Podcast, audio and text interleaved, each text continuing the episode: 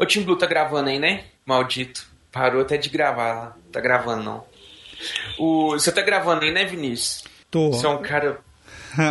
Só que eu... Você é um cara que salvou o cast, velho. Porque o Tim Blue me avisou agora, faltando 10 minutos pro negócio, que precisava arrumar as coisas que não tinha nem ele nem o Flavinho pra gravar.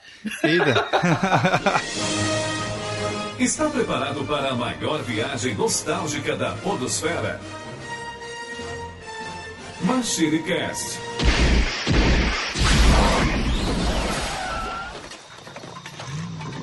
Saudações, machineiros do meu Cocorô! Eu sou Eduardo Filhote, sejam todos muito bem-vindos a mais uma viagem no tempo!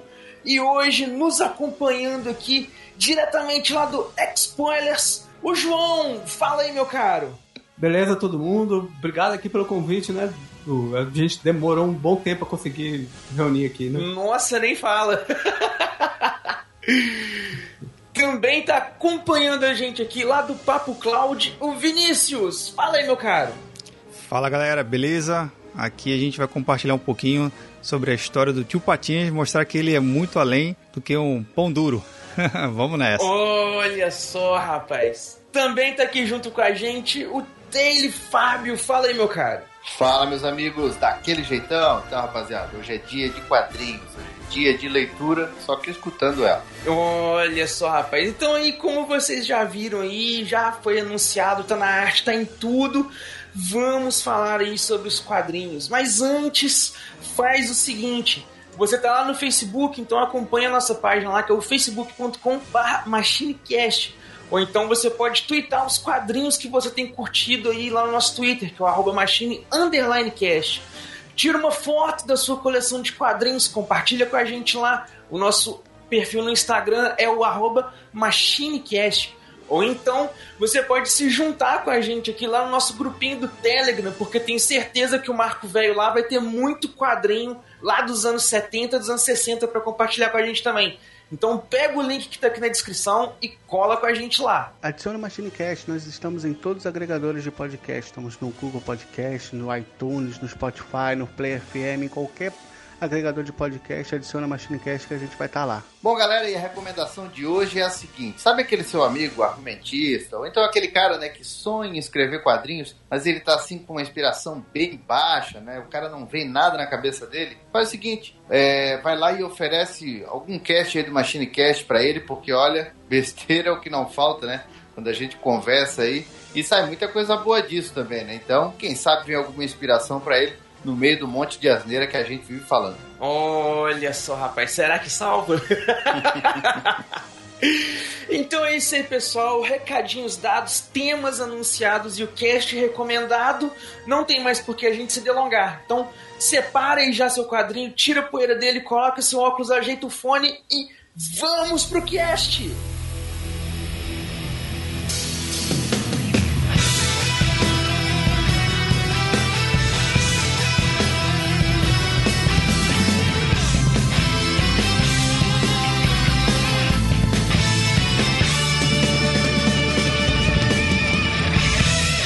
MachineCast, o podcast que vai voltar no tempo.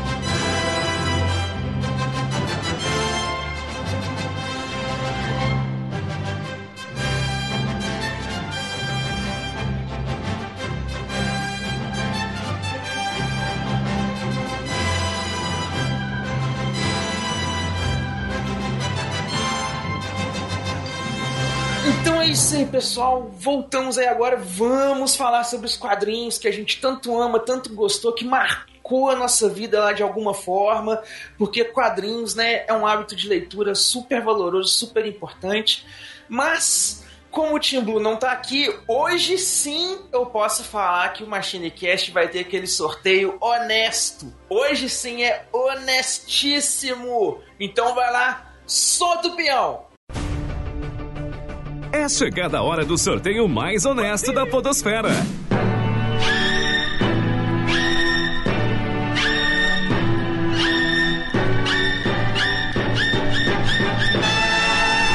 E o sorteado foi. Taylor Fábio. É só porque o Team Blue não tá aqui, né? Isso aí é inédito mesmo. Não é, rapaz? É, E só não dá o Team Blue porque o sorteio honesto iria exigir que ele lesse pra poder falar. E como ele não lê, aí bugou o sorteio honesto. É por isso que deu ruim. Eita coisa linda. Então, talvez se o Flavinho tivesse aqui hoje, ele ia ser promovido também. Não é? Era a chance dele, mas ele não quis ler a minuta do, do- a miúda do contrato de trabalho dele. Né? Perdeu. Pois é. E eu vou puxar então um quadrinho que, na verdade, não é um quadrinho, né? Na verdade, é uma maxi-série que foi uma das primeiras que eu li quando eu era pequeno e, assim, foi uma das, uma das coisas, né? Uma, uma das histórias que me fez amar quadrinhos até hoje, que é A Crise nas Infinitas Terras da DC Comics. Pô, rapaz, aí sim, hein? Eu, eu acho que não tem quem não leia quadrinhos e nunca ouviu falar da crise. né? Rapaz, eu, eu, eu li eu li Crise nas Infinitas Terras quando eu era pequeno ainda e ela foi publicada primeiramente lá em 1987 é, pela editora Abril e saiu né, é, em vários quadrinhos diferentes da editora como Super Amigos, Super Homem, Super Powers, enfim. E aí depois, claro, de lá pra cá é, saiu uma minissérie em três partes, depois saiu outra pela Panini e hoje saiu uma edição definitiva. E todas elas eu tenho, e é uma, é uma maxi-série que eu vivo relendo. É, é um burguês safado mesmo, né, cara? Olha só, ele tá falando da história, não, tem essa versão assim, tem essa, tem toda, mas todas eu tenho. Tem, tem que frisar que tem, né? Cara, eu gosto tanto de Crise das Infinitas Terras que eu tenho até o livro que foi escrito só. pelo Mark Wolfman, que saiu só nos Estados Unidos, né? Que é um livro realmente sem, sem um livro escrito que é uma a versão da crise pela pela é, pela visão do do Barry Allen, né? Como se fosse ele contando em, terceira, em primeira pessoa é, tudo que acontece na crise das infinitas terras. É Mas, mas essa, essa versão do, dele contando é, é antes, é, é do, tipo assim, durante os eventos da crise ele vai contando até o momento trágico ali que ele morre e coisa e tal? Isso. Ela Ou come- é depois que ele volta? Não, começa o- os quadrinhos dele começa quando o, o- desculpa, o livro começa quando ele ele tá lá no futuro, né? Que ele matou o professor Zoom, aquele deu aquele rolo todo, que acusaram ele, ele vai lá pro futuro. E aí que começa a crise das infinitas terras. Aí toda aquela passagem dele, quando ele aparece a primeira vez como um espectro pro Batman, que na verdade é um reflexo lá de quando ele tá tentando destruir a máquina do antimonitor, até a morte dele, né? O livro conta essa parte. É bem legal. Mas, mas é a versão que tá participando da crise que tá contando a história. Exatamente. Ah, pode crer. É bem, é bem legal. Mas ah, o, pra, né, a gente já. Acho que já, já me adiantei um pouco aqui. A Crise das Infinitas Terras, toda a galera que gosta de histórias em quadrinhos deve lembrar. Foi um evento, né, pra comemorar os 50 anos da, da DC Comics, mas também para dar aquela limpada editorial, né? Porque é, desde lá de. A, editora existia desde os anos 40, né? É, e depois de 1956, quando chegou ali a, a Era de Prata e começou a, a veio aquele conceito, né, da Terra 1, Terra 2, que por muito tempo aqui no Brasil ficou conhecido como Terra Paralela, Terra Ativa, né? Depois a DC Comics acabou comprando a Charlton, que era dos, dos personagens do Besouro Azul, Pacificador, enfim. Depois daí veio a galera do Shazam também, do Capitão Marvel, que era da Terra S. E ela foi juntando e, e foi criando um multiverso, né? Então eram várias terras, várias histórias e muitos, muitos é, argumentistas, eles nem se preocupavam em dizer de qual terra que era tal história. Então, do Uhum. nada, aparecia lá o leitor, tava lendo uma história do Batman na Segunda Guerra Mundial. Daqui a pouco tava o Batman no presente. Né? Então isso criava muita confusão na cabeça porque eles nem deixavam claro que aquele era o Batman da Terra 1 e o outro era o Batman da Terra 2. Então a DC resolveu fazer uma limpeza e para isso ela chamou o Marv Wolfman e o George Pérez em 1983, 84, 83, né, que foi o, a gênese da crise ali. E depois uhum. disso eles escreveram, foi lançado em 85, durou 12 meses até 86. E foi uma crise que, em tese, né, seria para é, enxugar o universo DC, transformar ele num universo coeso e de quebra os caras acabaram entregando assim uma história que pelo menos para mim é uma das melhores já escritas e desenhadas, né? Porque o George Pérez mandava bem demais no desenho. É, a arte dele é, é, é muito bacana, cara. E, e, e, é legal porque você vê vários quadros, assim, que são desenhados, que são aqueles quadros de página dupla, né? Uhum. Então você tem aqueles quadros gigantes e que você vê quase a editora inteira na mesma cena, assim. E que era algo que, imagina, assim, na época que eu comecei a ler quadrinho, já tinha. É, já tava praticamente reeditando alguns quadrinhos e coisa e tal. Que já era de 90 e poucos, mais pra frente. Mas nessa época a gente já tinha aquela coisa assim de.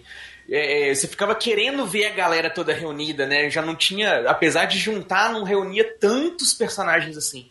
E aí você vê a crise juntando praticamente a editora inteira, você já ficava, nossa, é personagem mesmo. Tá todo mundo aqui, ó. Quem que eu gosto? Fulano, tá lá. Ciclano, tá lá também. Exatamente. é, o George Paris, ele conseguiu colocar é, eles fizeram um trabalho extenso de pesquisa, ele e o Marv Wolfman, né? Eles conseguiram juntar, ele colocou, mesmo que a, Claro que a maioria, muitos personagens, nenhum diálogo tinha, nenhum balão, nem nada, mas ele conseguiu ao longo dos, das 12 edições da crise, ele colocou todos os personagens que já tinham sido criados e que faziam parte da DC Comics, desde lá de 1938 com Superman até 1985. Mesmo que seja um easter egg, uma coisa ou outra, mas todos os personagens que tiveram histórias publicadas pela DC ele, ele conseguiu colocar na, na DC. Não ficou nenhum de fora. Nem que fosse um quadrinho ali da Terra desaparecendo, só para mostrar que a Terra apareceu e morreu. Exatamente. e diz aí, Vinícius, você conhece a crise? Você leu? Cara, você tava falando da história, eu vim, eu tava lembrando na época que eu li isso lá em 1900 e bolinha também. Mas curioso que eu não tinha essa percepção na época e você falando eu resgatei exatamente esse sentimento. O que eu percebi, o que eu achava era que assim, caraca, velho, alguém, alguém entenda outra editora tá fazendo um universo paralelo e tá imitando os caras aqui, que da hora, velho, que massa. Então tá tendo, tá contando duas histórias diferentes e estão se juntando. Eu, eu tinha essa percepção, sabe? Eu não, eu não entendia que, que era a mesma editora e que na verdade era, era uma história é, uma assim encaixando na outra e criando esse universo totalmente maluco e paralelo aí. E, e, e foi, é foi um sentimento que eu fiquei para leitura de quadrinho para todo sempre. Falei, cara, eu acho que foi um bug que eu acabei pegando. Falei assim, cara, nunca mais vou ler um troço desse que eu vou endoidar. é. E cara. João, você conhece a crise, João? Cê... Eu vou beira perguntar isso pra você, né, cara? É, não, eu colecionei a crise quando ela saiu lá na, no, no Abril, ela saía nas revistinhas da Abril, e era uma coisa muito bizonha, porque a continuidade da DC aqui era completamente misturada. Tinha personagens que estavam nos anos 70, tinha personagens nos anos 80, tipo Titãs. É, e, e apareciam os quadrinhos, porque uma coisa que a crise fez pela primeira vez na história né, foi realmente em todas as revistas mensais acontecer alguma coisa de referência, todas tem alguma coisa acontecendo. Então a gente não sabia a menor ideia do que estava acontecendo às vezes, porque aparecia lá os anti-monitor, as sombras do anti-monitor, e a gente, uai, por quê? Que, então aparecia um personagem, que diabo desse cara tá fazendo isso aqui? Ele estava em outra história, era muito confuso o que eles fizeram. Mas a crise realmente ela foi ela, ela, ela, tem uma coisa muito legal que o Josh Pérez é do caramba, realmente a arte dele é muito massa, mas depois disso todo mundo quer fazer uma crise, nenhuma foi resolveu o problema, eles simplesmente tentam fazer, ó, oh, isso é mega. Aí a crise era tão diferente porque ela era mega, mas ela era, tinha algum significado, né, cara? O Flash realmente morreu naquela história, a Supergirl realmente morreu. E hoje em dia não, elas, elas são só recontados. É, hoje não tem mais impacto, né? É, nenhum. E, né? e o legal é que hoje a, DC Comics abraçou totalmente o multiverso, né? Era uma coisa que era bem complicada lá nos anos 80, nos anos 70, mas hoje em dia, não só a DC, mas a própria Marvel também, que Até então não tinha um multiverso, hoje em dia também tem um multiverso, inclusive tem no cinema, né? A própria DC tá trazendo o multiverso dela agora, já trouxe para as séries do, do Arrowverse. É, agora trouxe, tá trazendo pro, pro cinema, né? Que, com essa aparição aí que tá quase confirmada do Batman do Michael Keaton junto com, com o Batman do Ben Affleck no filme do Flash. Então, é um conceito que hoje em dia é, é muito bem aceito, mas realmente a crise, quando ela foi feita, teve que, que ser feita porque estava bem complicado. E pra gente era mais complicado ainda, né? Porque como a, a, o pessoal falou aí, é, na época da editora Abril era bem complicado esse, esse lance editorial, né? O Jonah X é, tava, ele aparece na crise é, lá no futuro, né? E daqui a pouco a gente estava acostumado com o Jonah X, né? Apesar de já ter alguns quadrinhos deles publicados no futuro, mas a gente estava acostumado ele né, como um cowboy. É, não, na verdade ele aparece como um cowboy ainda na crise, né? Só que já estavam sendo publicados os quadrinhos aqui no Brasil da fase dele do futuro. É, tem personagem, por exemplo, a Quatsu, que aparece lutando ao lado do, Titãs. Os quadrinhos ainda não estavam sendo publicados aqui no Brasil, então tinham várias hum. falhas editoriais que pra gente ficou meio confuso. Até a editora abriu um pouco antes do, de, de publicar a crise, ela publicava a Corporação Infinito, e eu, eu tenho até hoje aqui em casa um quadrinho que ela anuncia os, as histórias do Comando Invencível. Até tinha uma página dupla aparecendo todo o Comando Invencível, que eram os, os heróis da Terra 2, da Terra Paralela, e aí nunca foram publicados. E o Comando Invencível aparece né, na, na crise. Então, para quem. Eu, eu, quando era pequeno, não me ligava muito nisso. Eu li a história porque achei legal e esses furos não, não apareciam tanto. Mas eu vi bastante gente na época, naqueles quadros do leitor, né? Que a galera mandava cartinha. Bastante gente questionando muita coisa e nem os editores daqui não sabiam responder. E olha só, o, o Taylor puxou a crise e a crise mexe tanto com os negócios, bagunça tanta coisa que ela reorganizou os negócios aí, puxou até da Terra Paralelo russo. Fala aí, russo. E aí?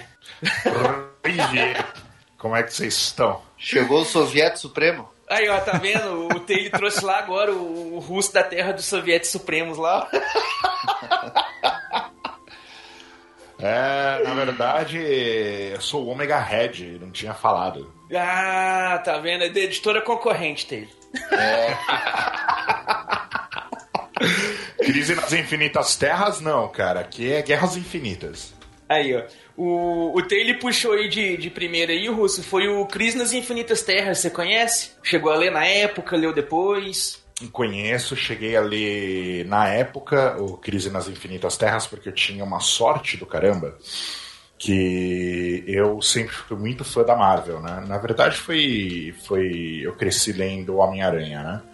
E meu primo era extremamente fã da DC. Então eu ia na casa dele e lia todos os quadrinhos da DC, ele ia na minha casa e lia todos os quadrinhos da Marvel. Então a gente não deixou nada escapar na época. Hum. Uh, eu acho que foi uma das coisas uh, mais icônicas que, que, que, teve na, na DC, inclusive, ao contrário de Guerra Infinita, que o pessoal conseguiu de alguma forma, né?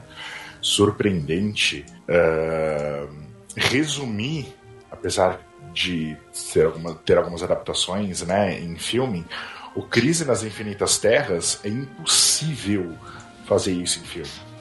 E a tentativa do pessoal de fazer isso em série foi... Sem, sem, spoiler, sem spoiler, por favor, que eu tô, tô acabando de ver as séries para ver o, o evento. Ah, então tá. Mas assim, uh, tentar fazer isso em filme é uma coisa impossível. É uma coisa extremamente complicada de ser feita. Uh, mexe com um monte de universo da DC, né? o multiverso inteiro da DC. Uh, uh, acaba, acaba sendo afetado por isso. Né? E aí a gente é. vê uh, o poder real de, de, alguns heróis que, que existem em todas as terras é, porque eles são necessários. É, é cara, interessantíssimo. É, e, e é igual você, você comentou esse negócio de poderes aí também. Outra coisa interessante da crise é porque esse evento ela, ela reorganizou até é, é como os personagens eram dentro do próprio universo DC, né? O Super-Homem perdeu um pouco daqueles poderes hecatômbicos que ele tinha lá de, de arrastar a planeta com corrente. Sim, é, perdeu muito, né? Com a palma da mão. É, de segurar um planeta em cada braço. É, porque né, eram uns feitos assim que não tinha nem noção. Né? Até porque a própria crise, por exemplo, se resolveria com o super-homem, sei lá, chocando um planeta na cabeça do antimonitor, por exemplo. Exatamente. É, não, né? mas, o, mas o Superman que aparece na crise, ele ainda é, ainda é o Superman Overpower, né? Então, é, ela poderoso. poderia se resolver assim. Ele, o, o Marv Wolfman ainda teve um pouco a manha, né, no roteiro de é. controlar um pouco os poderes Sim. do Superman. E o, porque... e o Kal, Mas isso, isso Kal, também que é o Superman da Terra 2 ah. é ainda mais overpower que o Kal-El que é o da Terra 1. É. Sim, sim. Que, que Mas... até um evento posterior aí mostra isso, né? E depois esse Crise nas Infinitas Terras a, abriu caminho para um monte de reorganização no universo dos quadrinhos, né? Dos quadrinhos da DC. Uh, eh, tiveram diversos eventos que foram, uh, uh, de alguma forma, um resultado do Crise nas Infinitas Terras, né? É. De Sim. O legal é que, se você for ver, né, o Crise nas Infinitas Terras, bem como o Guerra Infinita, bem. Você tinha uma editora em crise, né, cara? E você tinha é. uma coisa que, que, da mesma forma como foram as mortes de vários personagens, né? Você tinha que vender de algum jeito. Como que a gente vai vender? Como que a gente vai vender? Então começou a mistura do, dos multiversos, depois você teve a, as mortes, depois você teve reboot, e assim foi. Uh, até terminar na falência efetiva das, das, das, editoras, a venda de alguns ativos, né, no caso da Marvel, e a, a DC sendo adquirida em full por um estúdio. A Marvel depois foi adquirida em full por um estúdio. Quer dizer, em full não, né? O que ela já tinha vendido já tinha ido. Enfim. É, mas é, a crise é só da DC. o Russo tá aproveitando que o Tim Blue não tá aqui hoje, tá dando, é, dando é, Burn of Pauta a mesma roda aí, né? Cara, é, a, a, minha, eu, eu cheguei, né? Porque ele só fala da editora, mas não fala da história. É, não, eu cheguei com a Burn of Pauta na mão, cara, hoje. Eu não tava. É. Eu não deixei nem ela na bainha. Ele tá no espírito do Player Select ainda, de, de, de pensar que. que pra falar. Que eu e o Tim Blue fomos gravar lá no, player, no, no, lá no Player Select, né? A hora que a gente chegou lá, a primeira coisa que eles falaram pra gente foi: Ó, oh, aqui não tem Burn of Pauta, não, pode ficar à vontade e tudo. Eu falei, ah, tá explicado de onde o Russo chegou com ela, então. Mas é isso aí, então, gente, ó. Crise nas Infinitas Terras. Se a gente for ficar puxando tudo que a gente tem para falar dessa saga, a gente vai ficar o cast inteiro só nela, porque é, é um dos principais eventos aí do, do da história do, da indústria dos quadrinhos, né? Porque não só pela grandiosidade que ela teve, mas por tudo que ela representou no molde de se fazer histórias em quadrinhos, de se pensar universos e coisa e tal. Muito do que se fala, né, se divide em pré-crise e pós-crise. E quem sabe ela não retorna aí pra um cast só dela. Manda nos comentários lá, manda no, no grupo do Telegram, manda lá assim, ó, MachineCast, manda lá a hashtag assim, ó, Machine da Crise. Aí a gente vai saber que vocês estão querendo um cast só da crise. É, porque se a gente, e, isso aí, manda aí, galera, bota no, no e-mail lá, manda que quer ver um cast só da crise que a gente faz. Porque assim, ó, se a gente for falar da crise realmente aprofundar nela, só as, as, os vários arcos que tem dentro das, das duas edições e tudo que envolveu na parte editorial também, enfim, é, todos os, bastidor, os bastidores da crise e o pós-crise também rende um cast bem completo aí dá pra gente conversar bastante a respeito disso. É isso aí, então manda lá, gente, não esquece lá, hashtag crise no machine, machine na crise. Desça daí, seu corno, desça daí. E aí, ouvintes do Machine, beleza? Aqui é o Douglas Ganso. Estão gostando desse episódio, não estão? Tá uma delícia, não tá? Então comenta no site, porra! machinecast.com.br Então agora vamos na sequência aqui, o próximo do sorteio aqui. João! Puxa o seu aí, João, vai lá. Não, o que acontece? Eu, eu colecionava quadrinhos já na época do Ebal, anos 70, né? Então. Eita! Rapaz! É... E tinha coisa boa, hein? É, tinha uma, muita coisa, mas não tinha muita ordem, não era uma, não era uma coisa organizada. A Abril que vai organizar e, no caso da DC, ela, ela usou a crise para organizar as produções dela, porque nos Estados Unidos estava começando a revolução de verdade dos quadrinhos, que é as graphic novels desse negócio. Aham. E antes da crise, já tinha umas coisas aqui que estavam chegando aqui mais ou menos nesse mesmo tempo, 84, 85, porque chegava aqui os X-Men do, do John Byrne e Chris Claremont, então era Fênix Negra, Dias do Futuro Esquecido. Olha no planeta aqui! Ah! ó, ó. Sentiu aí, Russo? Você você emprestou o pão? Nossa senhora, emprestei. Emprestei. É assim, João, é, a gente evita de, de falar porque pode ser que alguém vai puxar a história, sabe? E aí pra ser de surpresa. Aí não pode queimar a pauta. Ah, não, tá. não, mas eu queria comentar que, é, na, na verdade, o que estava acontecendo, a- a- chegando os, os X-Men, é, chegando, né, e, e o Wolverine virando importante, mas uma coisa que eu seguia da DC era publicada na revista dos Titãs que saíam duas, né? Saía o, os Titãs do Mark Wolfman e Jorge Pérez, e que são histórias em que os personagens, os sidekicks, né, eles são adolescentes, eles estão começando a amadurecer. Era Nessa, nessa série, nessa sequência que o, que o Dick Grayson vira a asa noturna. E tinha muitas histórias que, por exemplo, mexiam com adolescentes fugitivos, é, consumo, uso de droga, umas coisas mais modernas. E a mais famosa dele, a, a Karen lá da odeia, né? Porque é um pedófilo, o exterminador, é o caso da, do contrato de Judas, né? Que a Terra era uma menor de idade, que saía com o exterminador, e a gente sabe que o exterminador é um, é um velho de barba branca. É, Olha aí, cara. Contrato de Judas. Boa, boa, boa.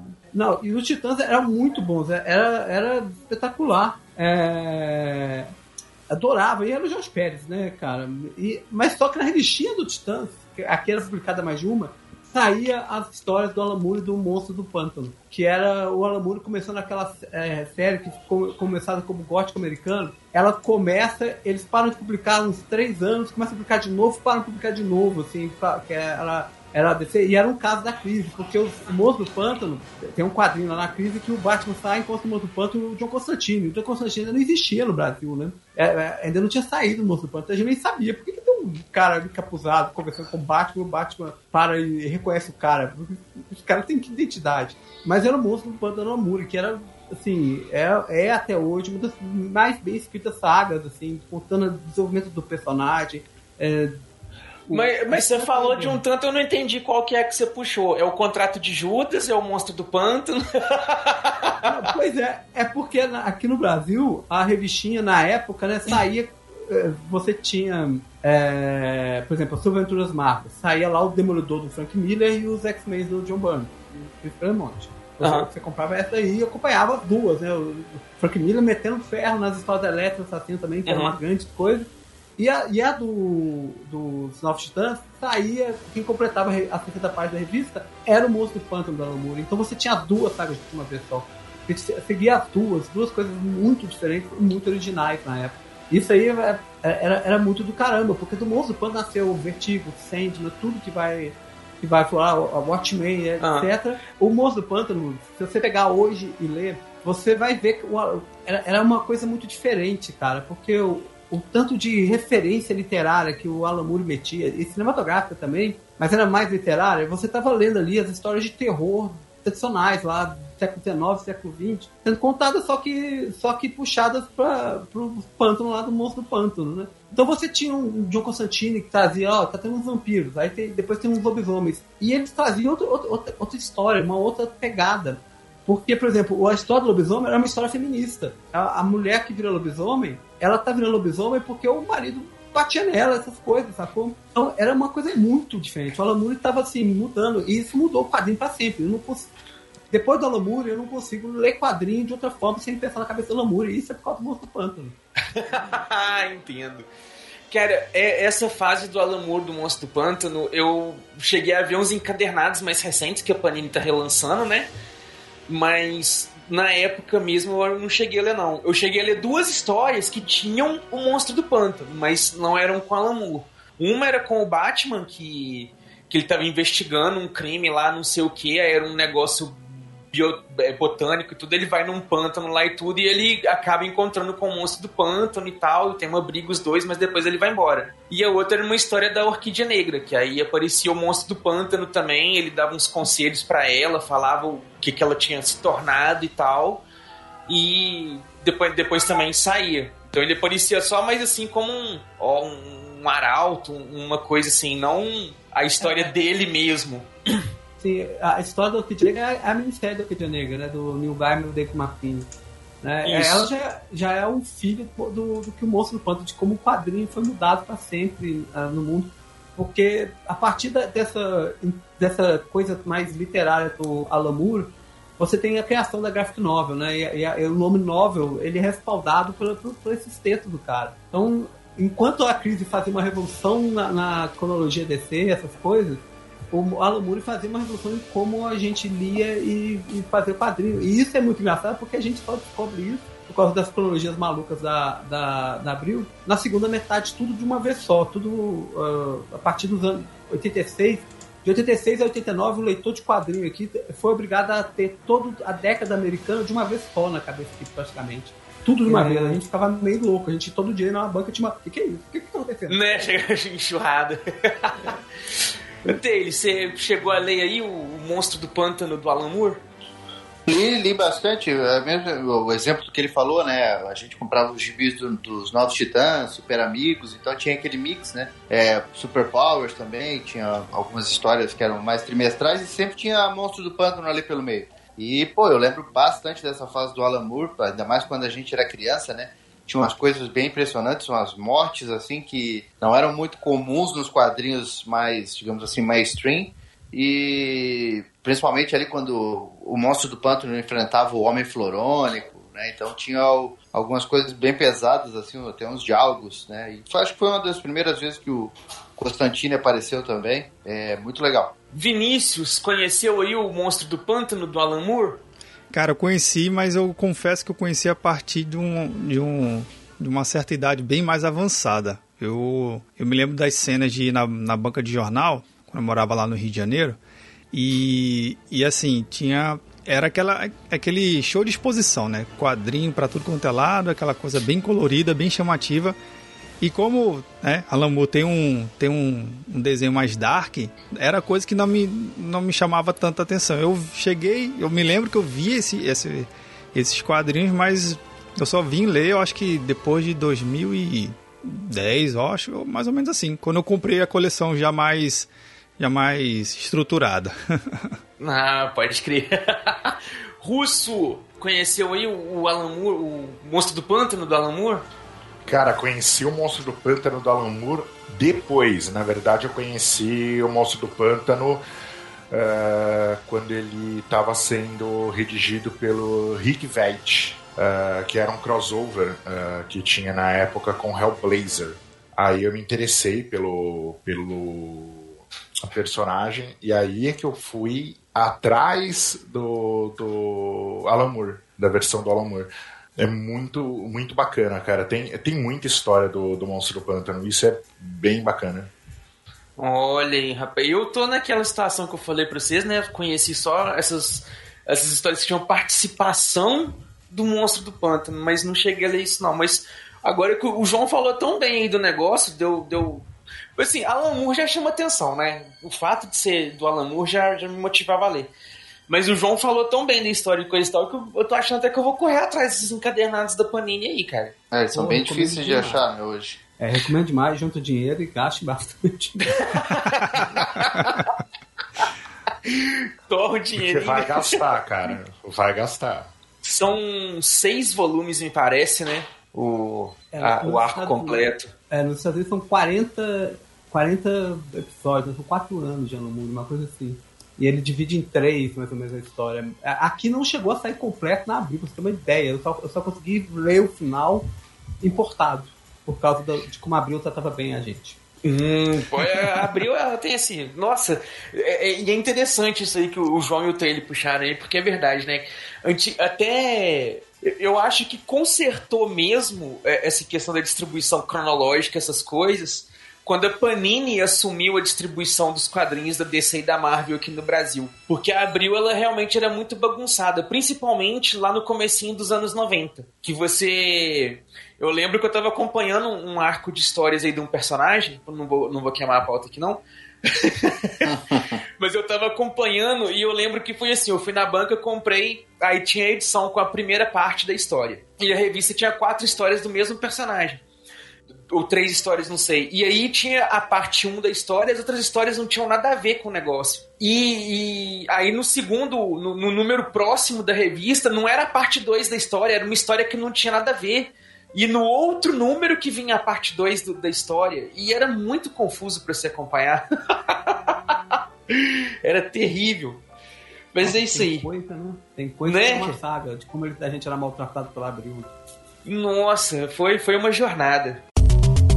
E aí, véis e véis, eu sou o Caio Hansen, lá do Jogo Velho. Tá curtindo esse MachineCast? Então entra lá em machinecast.com.br, deixa um comentário pros caras e compartilha esse episódio com seus amigos. Falou, os caras são fera. Abraço. Vamos agora então o próximo da roleta aqui. Russo, olha só, rapaz, chegou de paraquedas e ainda burlou o roteiro. E aí? Puxa aí, Russo. Cara, eu quero falar um pouquinho ah, de Livros da Magia do Gaiman. Puta que pariu, cara. Vai lá. Eu sou, eu sou um fã de Gaiman é, inveterado, cara. Eu, tudo que o Gaiman colocou à mão de roteiro ou lançou, ah, seja em livro ou quadrinho, eu tenho e eu li. E os livros da magia, para quem não, não conhece, pensa no Harry Potter. É isso. Sim. Basicamente. É um garoto. A, a JK roubou a ideia do Total. quadrinho, né? E ainda o Gaiman foi um, cava um cavalheiro e disse que não, que não foi, que tem muita modificação. Mas, cara, a J.K. tinha falado, ah, na época que ela tinha terminado Harry Potter, que ela tinha se baseado muito num quadrinho que ela tinha lido de um garoto de óculos que tinha uma coruja de estimação, que é os livros da magia do Neil Gaiman. Uh, na verdade, uh, você teve a publicação dos livros da magia pela Vertigo, que é o selo adulto da, da DC, que inclusive publicou o Monstro do Pântano, uh, Hellblazer e tantas outras coisas muito boas que já foram citadas. E bom, você tem uh, uh, um garoto que tem contato com a magia, que tem uh, alguma aptidão mágica e esse esse potencial do garoto acaba chamando o que o pessoal chama, a gente chama de Brigada dos Encapotados da DC. Acaba despertando a atenção desses caras, que é o John Constantine, o Dr. Oculto, o Mr. E, que depois foi chamado de Mr. Io, e o Vingador Fantasma. E esses caras acabam uh, se encarregando de guiar esse garoto uh, pelos mundos da magia e pelas histórias mágicas, né? Pela história da magia. E para ver se ele quer realmente desenvolver esse poder ou não. É uma escolha completamente dele. São mais de 70 edições, né? Se você for ver. São mais de 70 edições. Da, a história completa? Da, a história completa, sim. É porque a parte do Neil Gaiman, que conta uh, o pré-desenvolvimento e a descoberta, que é o que a gente está falando, são quatro edições. E depois você tem mais 70 edições, uh, mais curtinhas, que vão acompanhar uh, o desenvolvimento completo do personagem até ele ser dominante da magia. Olha, rapaz, interessante.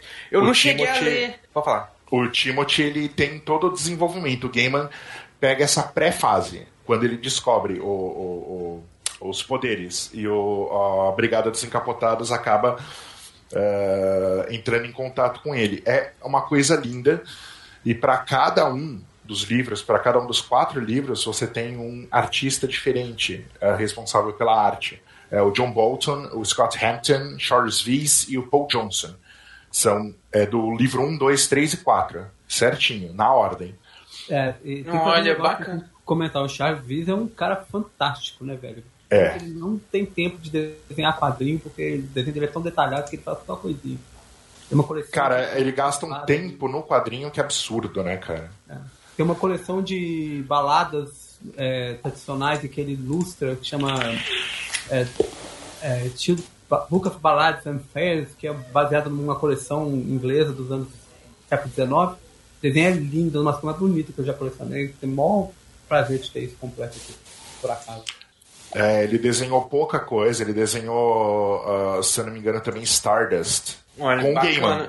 Com o Stardust Gaiman, é legal. Sim, Stardust. que é o Mistério da Estrela. É, a coisa mais tradicional que ele fez é uma do Homem-Aranha. Ele fez uma graphic novel do Homem-Aranha uma vez, que é muito bonita, assim, e tem umas, uma, da- uma graphic novel chamada Bandeira do Corvo, não sei se vocês vão lembrar, que são com aqueles três amigos do...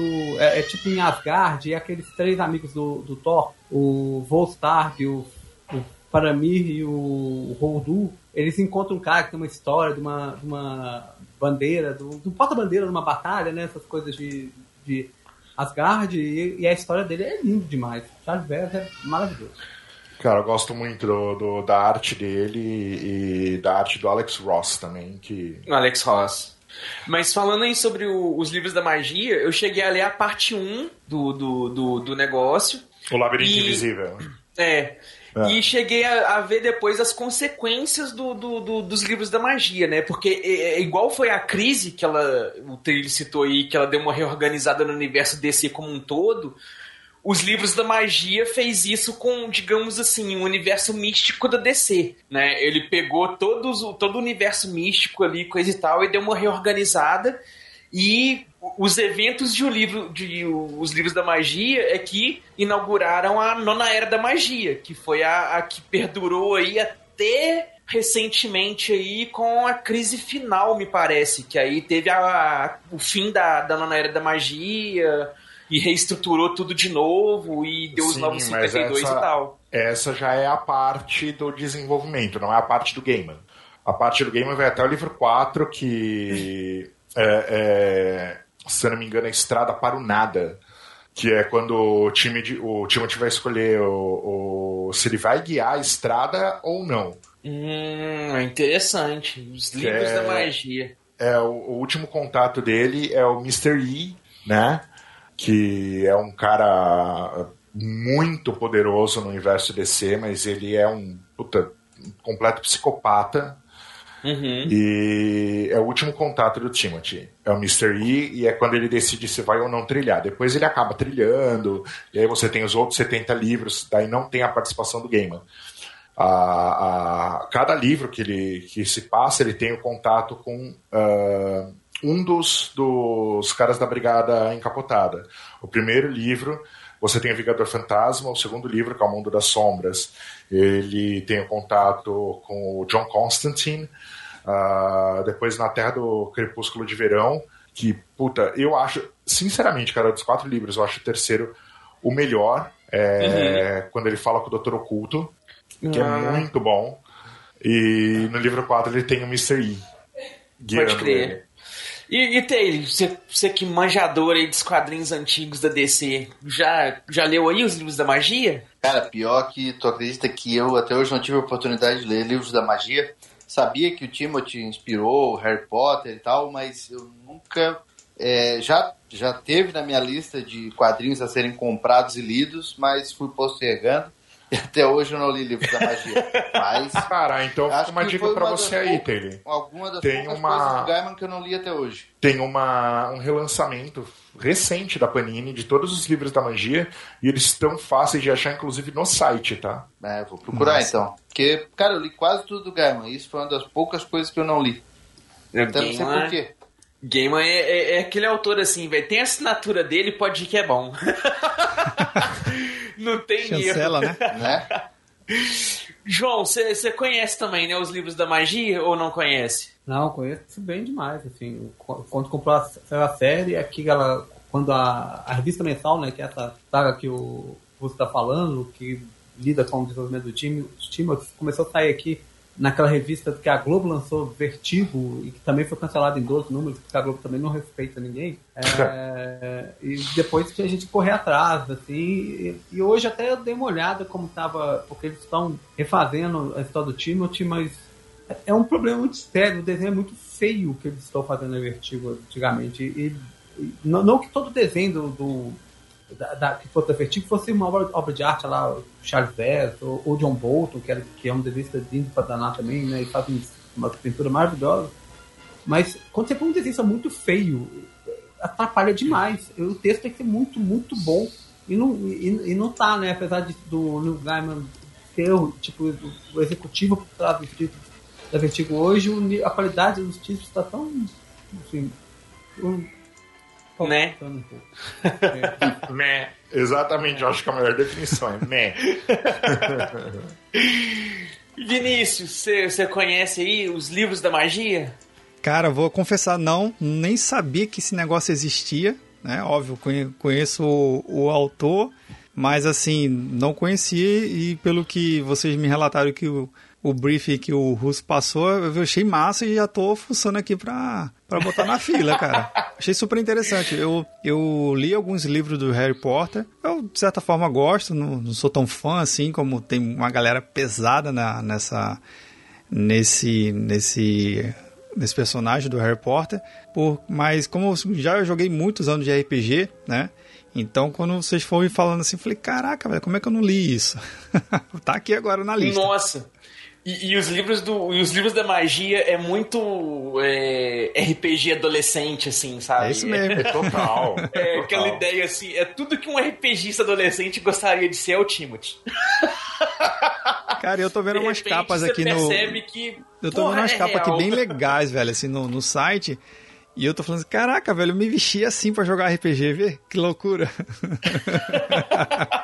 É bem assim, cara, os livros da magia é sensacional nesse ponto. É, é realmente da, da, da- Mexe com, com o coração RPGista que a gente tem, assim. ah, sem dúvida. Nossa, cara, o Russo puxou. Cara, eu tava. Russo, eu tava esperando que você fosse puxar uma. Uma coisa mais, digamos assim, pop. Quando a gente trocou ali aquela ideia no, no, no- Telegram, né? No privado, pra falar da Aham. pauta e coisa e tal. Pelo que você falou que você tinha e coisa e tal e tudo, eu imaginei assim, poxa, o Russo vai puxar uma coisa pop, assim, né, velho? Uma coisa bem. Todo mundo leu e coisa e tal. Foi uma surpresa boa, velho. Os livros da magia realmente é é uma coisa assim, bem diferente e bem agradável, bem legal. E olha só. O, o- provavelmente o pessoal que deve ter pego aí o, o cast pra, pra ouvir, e pelo nome assim, né, de quadrinhos e coisa e tal, ele deve ter pensado assim: ah, lá vem só Marvel, DC, ou então um- uma coisa assim, todo mundo conhece, coisa e tal, mas é ó. O João puxou o Monstro do Pântano, que é um, um quadrinho mais pra adultos, é fora do mainstream dos super-heróis da DC, saiu pelo Vertigo e coisa e tal. Você puxou os livros da magia, que é a mesma coisa, né? Foge do mainstream dos super-heróis ali, já tem uma pegada mais adulta, mais é, é, dramática e tal. A própria crise também, que né, não é um quadrinho assim típico dos super-heróis para crianças, porque morre gente a roda e a torto no negócio, é um universo desaparecendo o tempo inteiro, aquela né, pressa, tipo, a urgência de que as coisas estão acontecendo. Então, espero que pros ouvintes aí estejam sendo umas surpresas agradáveis aí também, ó, esses quadrinhos, porque eu tô gostando pra caramba. Tá top. Tá top. E aí pessoal, tudo bem? Aqui é o Guilherme do Fliperama de Boteco, aqui também do Rio Grande do Sul. E você que é machineiro, que está ouvindo machinecast.com.br, então não se esqueça de comentar, porque você sabe que o comentário é o salário do podcaster. Vai lá, Vinícius! Puxa o quadrinho aí da vez agora. O Vinícius eu já sei que ele vai puxar e, e é top também. Bora lá, galera. Cara, aqui de fato eu acho que eu tô sendo o mais Nutella da galera aí. Porque eu vou falar de Tio Patinhas, cara, da editora Abril, que é um negócio que normalmente, né, fica meio que por detrás de todos esses grandes gibis, até mesmo pelo formato, né? São formatos pequenos e, e esses formatos mais de super-heróis, eles são sempre um formato maior, a capa mais chamativa. Mas dentro de diversas histórias que o, que o Tio Patinhas tem, né? É um dos personagens mais antigos da, da Disney. Não é o mais que o mais antigo. É, na, na família Pato é o Pato Donald, né? Mas é, é uma história publicada lá em 1974, por aí. 1974. Que é a, a dinastia Pato. Não sei se vocês já ouviram eu falar. sabia, rapaz, que você ia puxar a dinastia da família Pato. Mas Nossa, bom demais. Mas o cara que tá ouvindo aqui, você que tá ouvindo aqui o episódio, não se preocupe. Não é 150 mil histórias, pra, não é um arco infinito, nem é um arco mágico. É um arco simples. É Se a quase gente- infinito. É. Ele tem, ele tem muita brecha, né? Ele tem muita brecha de outras histórias, né? Mas só pra, só pro cara que tá querendo ouvir, de repente ficar curioso em querer conhecer, a Editora Abril lançou em 2015, né? O Encadernado, aquela série de encadernados que a Editora Abril tava lançando. Então ela reuniu ali as histórias, então é um bom resumo para quem, para quem, tipo, pô, queira dar uma uma lida sem estar tá catando aí a edição número 101, 102, as edições especiais. Mas eu tenho uma relação em especial com esse quadrinho numa série que foi lançada, é, a série de Ouro, também não sei se vocês lembram. A série de Ouro foi lançada em 1979. 1979, né? Eu não era nascido nessa época. E é o, o, fato curioso que eu tenho com esse quadrinho, que foi o primeiro quadrinho do Tio Patins que eu li, isso foi em 95 por aí, eu acho que 94, 95.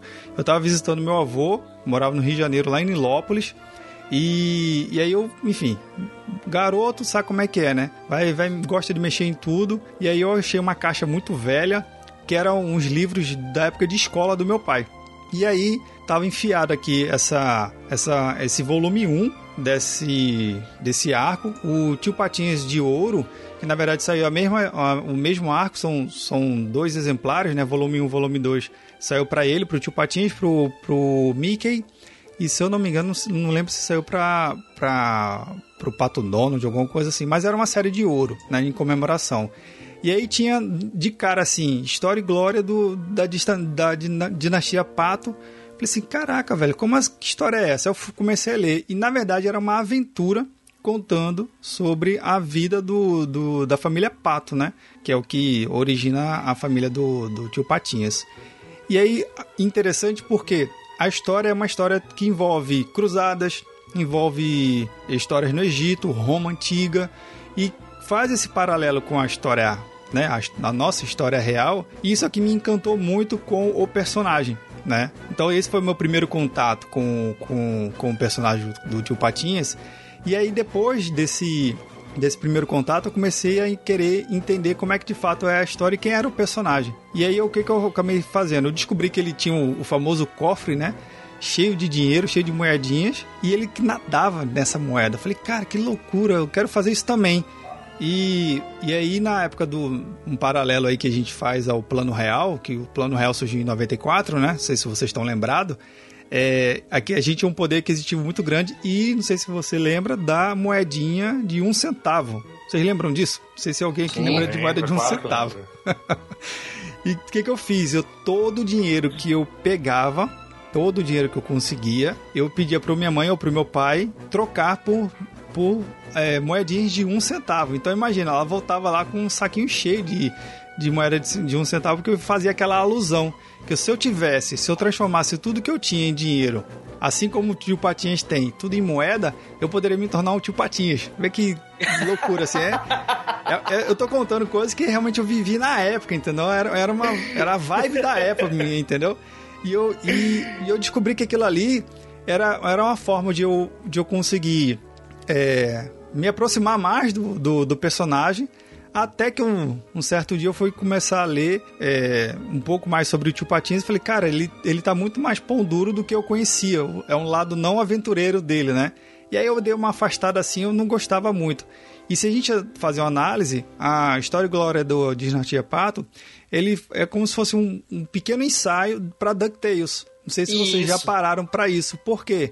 DuckTales é 100% aventura, né? E aí tem personagens novos, Capitão Boing, aquela galera toda, que não, não, necessariamente saiu nos quadrinhos, né? Ele veio sair depois, ele foi, foi concebido para o desenho animado que passava na televisão, mas esse, esse, essa, esse formato de mais aventura que foi inserido no DuckTales muitos anos depois, já se tinha isso lá na Dinastia Pato, né? Dessa parte de ser aventureiro. E aí tem uma história em paralela também que é Todos os Milhões do Tio Patinhas, que conta também um pouco dessa parte mais, mais, mais conquistadora, trabalhadora.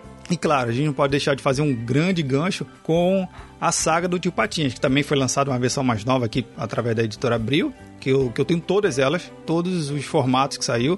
Uma curiosidade sobre a o, saga. Outro burguês safado, Taylor. Olha, é. eu tô competindo contigo. Cara, vamos trocar muita, muito vale de almoço para comprar quadrinhos, viu? Até hoje a gente tem que fazer isso. Né? Né? Ah, tá vendo aí? Não é só eu, não é só eu. Mas, é, mas o que é interessante dessa, dessa, dessa história como um todo, né? Que ele, primeiro, ele, ele, ele me ensina, me ensinou na época, e o que gravou para mim para sempre, Primeiro a questão da, da aventura, que você tem que fazer uma história com aventura, que você se divirta, que você se identifique com a história. E que, querendo ou não, tem um ensinamento ali que, cara, as coisas não acontecem porque acontece, né? Elas acontecem porque você tá lá, você foi, você foi atrás da aventura, você se arriscou e, cara, como toda boa aventura, pode acontecer um monte de coisa, né? O barco furar, ele perder, cair uma, uma pedra na entrada principal, ele ter que buscar uma outra alternativa. E isso fazendo esse. E, claro que eu não tinha esse raciocínio na época, né? Mas eu gostava mais da, da emoção mesmo de tentar descobrir como é que ele, as coisas iriam se desdobrar. Mas só, falando em relação às moedinhas, cara, eu ainda tenho um pote de vidro. Esse pote eu acho que tem o quê? Mais de 20 anos. Com a, todas as moedinhas que eu tinha na época. Tu acredita? Eu vou, eu vou balançar aqui, oh. depois eu vou mandar uma foto para vocês, ó. cara, eu tenho a moeda Bacana. de 1994, cara, que é desde quando eu comecei essa, essa história de, de juntar, acho que foi a minha primeira coleção, foi moedas de um centavo, para depois vir a coleção de quadrinhos e tantas outras coisas que, que eu acabei colecionando, cara. E eu gosto muito do, do personagem nesse, nesse lado aventureiro, porque normalmente a gente. A, a, é normal, né? Tanto. É, enfim, as editoras têm que vender, né? E uhum. foca muito o lado dele mais ranzinza, carrancudo, rabugento. E que, de novo, fazendo um paralelo é, à nossa vida real, ele se tornou aquilo ali não porque ele conquistou o dinheiro, mas sim porque ele perdeu. Um, ele teve uma, uma desavença com um ente querido e ele se tornou uma pessoa ranzinza. E se a gente olhar assim, quem é que não. Às vezes, quem é que não acontece isso? Você tem uma vida tão boa, uma vida tranquila, e de repente você, por uma desavença, por um parente, por um colega, por um amigo, você se transforma numa pessoa extremamente ranzinza pro resto da sua vida, entendeu? E, e quem lhe conhecer a partir de então vai lhe rotular como como ranzinza. E na verdade você não é. Você se, simplesmente se tornou por um fato ocorrido, por um, enfim, por alguma coisa é, desagradável que você teve aquele comportamento. Então eu olho muito o tio Patinhas não por esse lado de mão de vaca. Ele é pão duro pra caramba, né? Ele, ele, ele, ele sabe economizar bem as coisas, mas mas ele, ele tem sim esse espírito muito mais aventureiro e ele conquistou o que ele conquistou não por ser ranzinza, não porque ele guardava as coisas, mas sim porque ele ia atrás, né? Então essa essa é minha contribuição em relação à, à história do Tio Patins. Eu tenho até, eu tenho até uma coleção aqui de cartões é, da pintura de, de Karl Barks que saiu na, lá no, na China. Cartões telefônicos, não sei se vocês, vocês já chegaram a usar isso, né? Cartão telefônico para usar sim, no terelhão. então. Ficha. É, pois é, ficha. ficha Boa. a ficha e o telefone vermelho, cara. Eu tenho uma coleção de, de cartões que saiu na China com, com a pintura de Callbacks e eu tenho, eu tenho um emoldurado que fica aqui do meu lado. Vou mandar uma foto para vocês também, cara. É super interessante essa, essa história. Eu recomendo ir atrás da editora Abril, né? Desse, desse encadernado que foi lançado em 2015, porque é uma história super bacana. Eu, eu sou fãzaço disso aí, cara. Olha só, é, a Dinastia Pata é uma história super sensacional. A gente pode fazer um, comparativo aqui, obviamente, salvas as devidas proporções aí, né? Mas o, a Dinastia Pata é meio que a crise do, do, do, da Disney em questão de organizar tudo. Porque você tinha o tio Patinhas, você tinha os sobrinhos, você tinha o Gastão, você tinha o Donald, e os outros personagens que foram sendo citados ao longo da história, o Patinha cita alguns antepassados dele uhum. e, e, coisa e tal. E aí o, essa saga ela veio para organizar a história todinha. Então ela mostra como que surgiu toda a dinastia da família Pato e ela tem uma sequência muito interessante que é o futuro da dinastia Pato, que aí mostra como que é a história da, da, da dinastia Pato muitos séculos no futuro. E aí mostra como que é eles colonizando o espaço, como que é eles na, na, lá no, vivendo em outro planeta. E umas coisas assim bem diferentes, né? O oposto ali da dinastia Pá. E é uma história muito legal, muito bacana, super show de bola, super recomendada. Você conhece ela, Otelha? Dinastia Pato? Família? Cara, olha só, eu vou falar uma coisa que é bem curiosa. Eu li a Dinastia Pato pela primeira vez quando ela foi publicada pela editora Abril lá nos primórdios. É, porque o meu pai era um grande colecionador de quadrinhos da, da, da, da Disney. Putz, que massa. Tinha uma, ele tinha no, no- na sala é, uma, estante, uma estante gigante onde ficava a televisão e tal, e o resto da Aham. estante era todo tomado por quadrinhos da Disney. Ele tinha todas aquelas, aquelas edições antigas do Tio Patinhas, Zé Carioca, é, Mickey, todas aquelas edições grossas que tinham da Disney que saíam, acho que eram bimestrais, se eu não me engano. Ele ia toda a vida comprar na banca, que era. Saía lá os pilantras, Sim. os professores. é, sempre tinha um tema, né? Sim, cara, é verdade. Um amigo meu tinha um- uma gaveta na casa dele assim, cheia dessas edições. Era tipo uns almanaques, assim. Os almanacs, eles- mas tinha um nome, cara, eu me esqueci agora. Então cada um deles tinha um tema, né? Os pilantras, é, os, os aventureiros, os super-heróis, enfim, sempre saía alguma coisa diferente. Meu pai tinha tudo, tudo, tudo que, que você conseguir imaginar de Disney.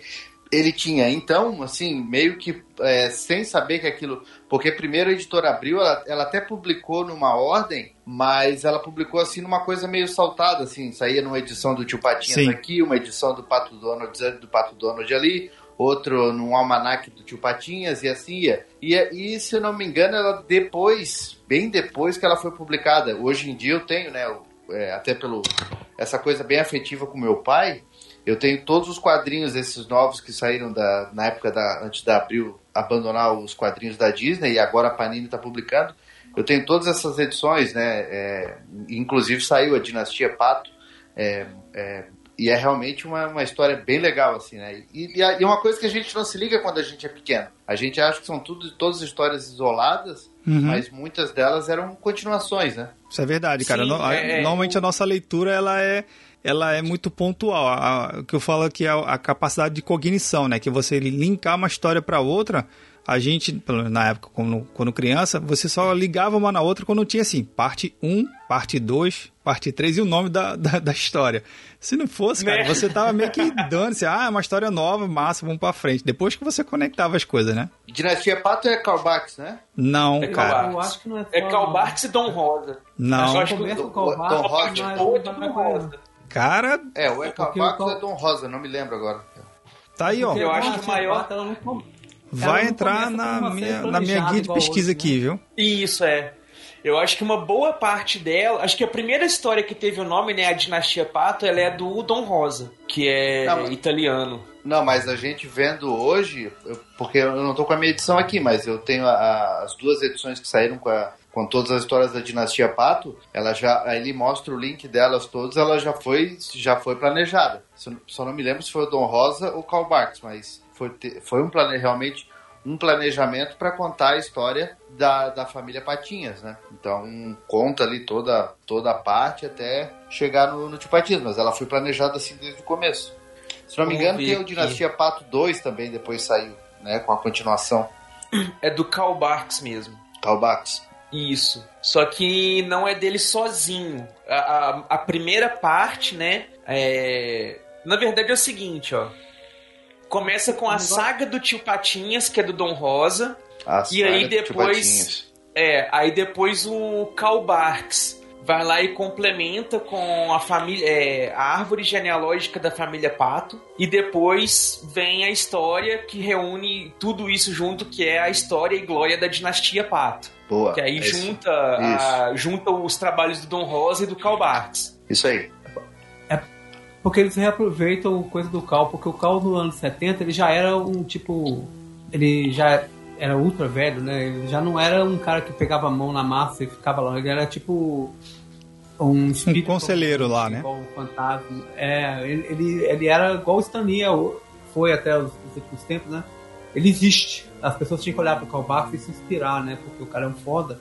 Então ele já, ele já não fazia aquele trabalho de sustentar, fazer o desenho, o roteiro, não. Ele dava, vai nisso e tá assinado, né? Então já não era muito trabalho dele. Eles pegavam as coisas que ele tinha deixado, né? Mas Uhum. realmente o cara é foda demais. Cara, e se a gente pegar essa- essas edições especiais que a, que a Abril lançou, lançou várias, né? Ainda tem várias pra vender na Amazon. Cara, se a gente pega essas edições especiais, Pato Donald, do Pateta, do, do Tio Patinhas, ao, ao- algumas coletâneas do Mickey.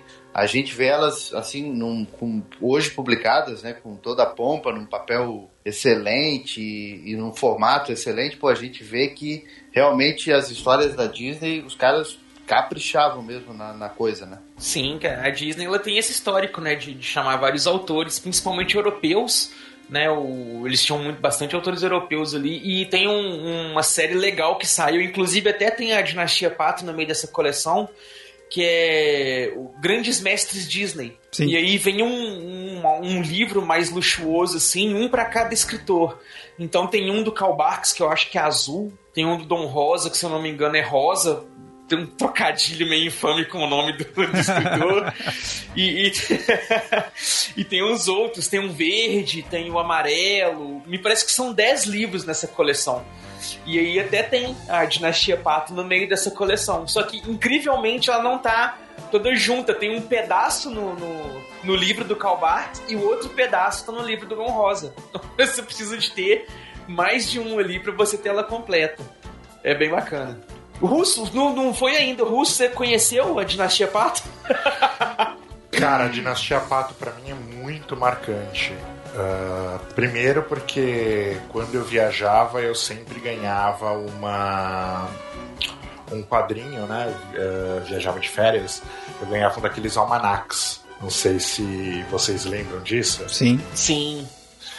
E a Dinastia Pato foi como uh, eu comecei a aprender a ler em italiano. Putz, olha o nível do cara, velho. Aí tá certo. Porque a minha, a, a minha família tem, eh, já tinha me ensinado a falar um tanto. E eles foram me dando as revistas em quadrinhos para eu aprender a ler. E o mais legal, cara, que assim, os primos de lá mandavam. Uh, ele não chama Tio Patinhas, ele chama Topolino lá fora, né, no, na Itália.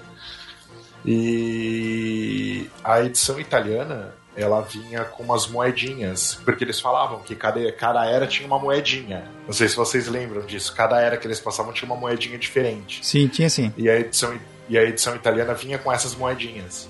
Olha que doido, cara. É, cara, se a gente fizer um paralelo. Você vê como que o tratamento do, do, do é... dos quadrinhos, né, era diferente. Na Europa, cara, tem cada brinde cara. que sai que se fica babando assim. Tem, tem os brindes mais recentes, né, que são a, a a lampadinha, né, do, do professor Pardal, que é um negócio, putz, é muito bonito e não chega aqui no Brasil ainda esse tipo de coisa não, mas é, é, é muito massa, velho, muito massa mesmo. Por melhor que seja tratado o quadrinho hoje no Brasil, ainda falta um longo caminho para ele ser tratado como era lá fora. Falta. Olha falta aí. sim. Cara, Dinastia Pato fica e, gente, ó, Vale a recomendação. É um quadrinho da Disney e acho que é o mais antigo de todos os quadrinhos que nós falamos até agora. E super atualíssimo. Pode pegar para ler hoje que ainda continua super atual. É como se fosse escrito recentemente ainda. É, é muito bacana, é, é muito continua bem feito. muito divertido. É, Sim, é muito Se eu puder feito. dar uma, uma dica aqui de como usar, né? Vamos lá, como é que você usa um, um livro desse hoje, né? Um quadrinho desse já encadernado, com a resistência mecânica de você mexer é, de uma forma que realmente vá não só decorar a sua estante, né? Cara, se você que está ouvindo aqui podcast tem um filho, uma filha, um sobrinho, uma sobrinha que está justamente nessa fase de aprender a ler, feito o próprio depoimento do russo, né? Cara, abra o quadrinho, folhei com ele, porque são várias aventuras. Se ele já tiver numa fase um pouquinho mais avançada, ensine ele já geografia, história, que ele vai aprender, entendeu? De uma forma já bem lúdica. É o que eu tento. Eu, eu uso muito da minha coleção. Eu gosto muito de usar. Tem coisas que eu não não deixo eu tenho duas filhas, então tem coisas que eu não deixo de jeito nenhum tocar. Por exemplo, as primeiras 10 edições do Tio Patinhas que foi lançada, nem nem eu toco para não, pra não gastar, mas esses livros mais novos, cara, use, use com a criança que ela vai ela vai se, se amarrar e daqui a uns 10, 15, 20 anos, quem sabe ela esteja fazendo um podcast citando você, né? Citando você que incentivou a pessoa a ler aquele, É, a ler aquele quadrinho. E, e eu também falo isso. O hábito de ler vem muito dos pais, né? Eu peguei muito do meu pai isso. Meu pai lia muito quadrinho, muito, muito. Então, e o meu pai, é, como eu falei, era Disney. Então, Eu, quando eu era pequeno, eu li muito pouco Turma da Mônica. Mas, em compensação, Disney, eu lia muito, muito, muito, muito. Disney porque ele vivia com, com o gibi da Disney pendurado, debaixo, pendurado da mão ou debaixo do braço. Sinceramente, né? Incentivar a leitura. Eu não tenho como fazer um adendo melhor, cara. Use para ensinar as crianças porque os quadrinhos de antigamente ensinava tanta coisa bacana. Você sabia de geografia no quadrinho, você sabia de história um pouquinho pelo quadrinho, era divertido. Então era Os um- manuais, era modo- né? Era, lembra? Os, Manual os do manuais. Escoteiro Mirim. Nossa, o manual do escoteiro mirim, os almanacs Sim, ensinavam muita coisa. Nossa, era muito divertido. O Demais da professor conta. Pardal era... É, Era, era feito pra você riscar, era feito pra você rabiscar muitas coisas, pra você escrever. Era muito Nossa, lúdico, né, era cara, antigamente. É isso aí, então, gente. Fica a recomendação, então, a dinastia da família Pato. Ó, história foda. Fala aí, povo. Aqui é o Eterno Estagiário, Flávio Azevedo. Cara, gostou do episódio? Comenta, cara, compartilha. Falou, valeu, abraço. Então agora aqui tá faltando só eu, né? Vou puxar o meu quadrinho aqui, já que falamos bastante aí de, de, de, de DC. e foram três aí da DC e um da Disney. Eu vou puxar um aqui então da Marvel, que é uma história que. Nossa, eu acho que é a história que mais me fascinou dos X-Men até hoje, apesar de, de ter algumas histórias aí muito boas, muito pesadas mas eu vou ficar aqui com o arco de histórias Atrações Fatais, que saiu aqui no Brasil no, na X-Men Gigante número 2, e que, putz, sabe quando você assim tá naquela onda? Eu, eu acompanhava quadrinhos do Homem-Aranha na época. Eu comprava muito Homem-Aranha. Tudo que, que eu visse e tal, eu tava comprando. E como eu já sou o último, já não é queimação de pauta mais mesmo, tava na época da saga do clone. Então estavam saindo as histórias ali do, do, do Homem-Aranha, do Ben Reilly. Do Ben Reilly, pegou uma como fase ruim. o Aranha Escarlate. Cara, mas eu gostava dessas histórias, mano. Ah, barbaridade. O, o Aranha Escarlate bom, é um mano, personagem que eu sou muito fã, eu gosto bastante do Ah, Aranha eu gostava Escarlate. do Ben Reilly, mas fora isso, aquela saga dos clones é intragável, né? Ah, como eu comecei a ler o Homem-Aranha é, é, é, dentro dessa fase ali assim, eu, acabou que eu, que eu gostei do, do, do desfecho, de, de, de coisa e tal. N- não foi uma coisa que. Eu entendo quem, quem tenha lido antes, não tenha gostado e tudo, porque até foram anos e anos né, de, de histórias na saga do clone, mas é, é, tava nessa época. Então, assim, apesar de ter uma certa violência nos quadrinhos, era uma violência mais contida, né? Você tinha uns personagens ali assim mais violentos e tal, mas era contido. Então, um dia eu fui na banca, vi um quadrinho lá, X-Men gigante. Você pegou ali, você olhava, mas, porra, era grossona a revista. E- Eu posso só peguei- fazer um comentário do. Pode, Coitado do Wolverine, velho. né? E aí eu cheguei e vi lá o. o- inclusive até um né, o seu comentário vai muito que o Wolverine na capa, todo o Magneto fudendo o Wolverine todo na capa, assim. E, e eu já fiquei assim, pô, é grossa, é dos X-Men, e, pô, vou levar ela, né? Tipo, essa revista grossa aqui, ó, são mais do que três revistinhas que eu posso comprar normal e tá mais barata do que as três, vou levar ela. Sessão fora de contexto.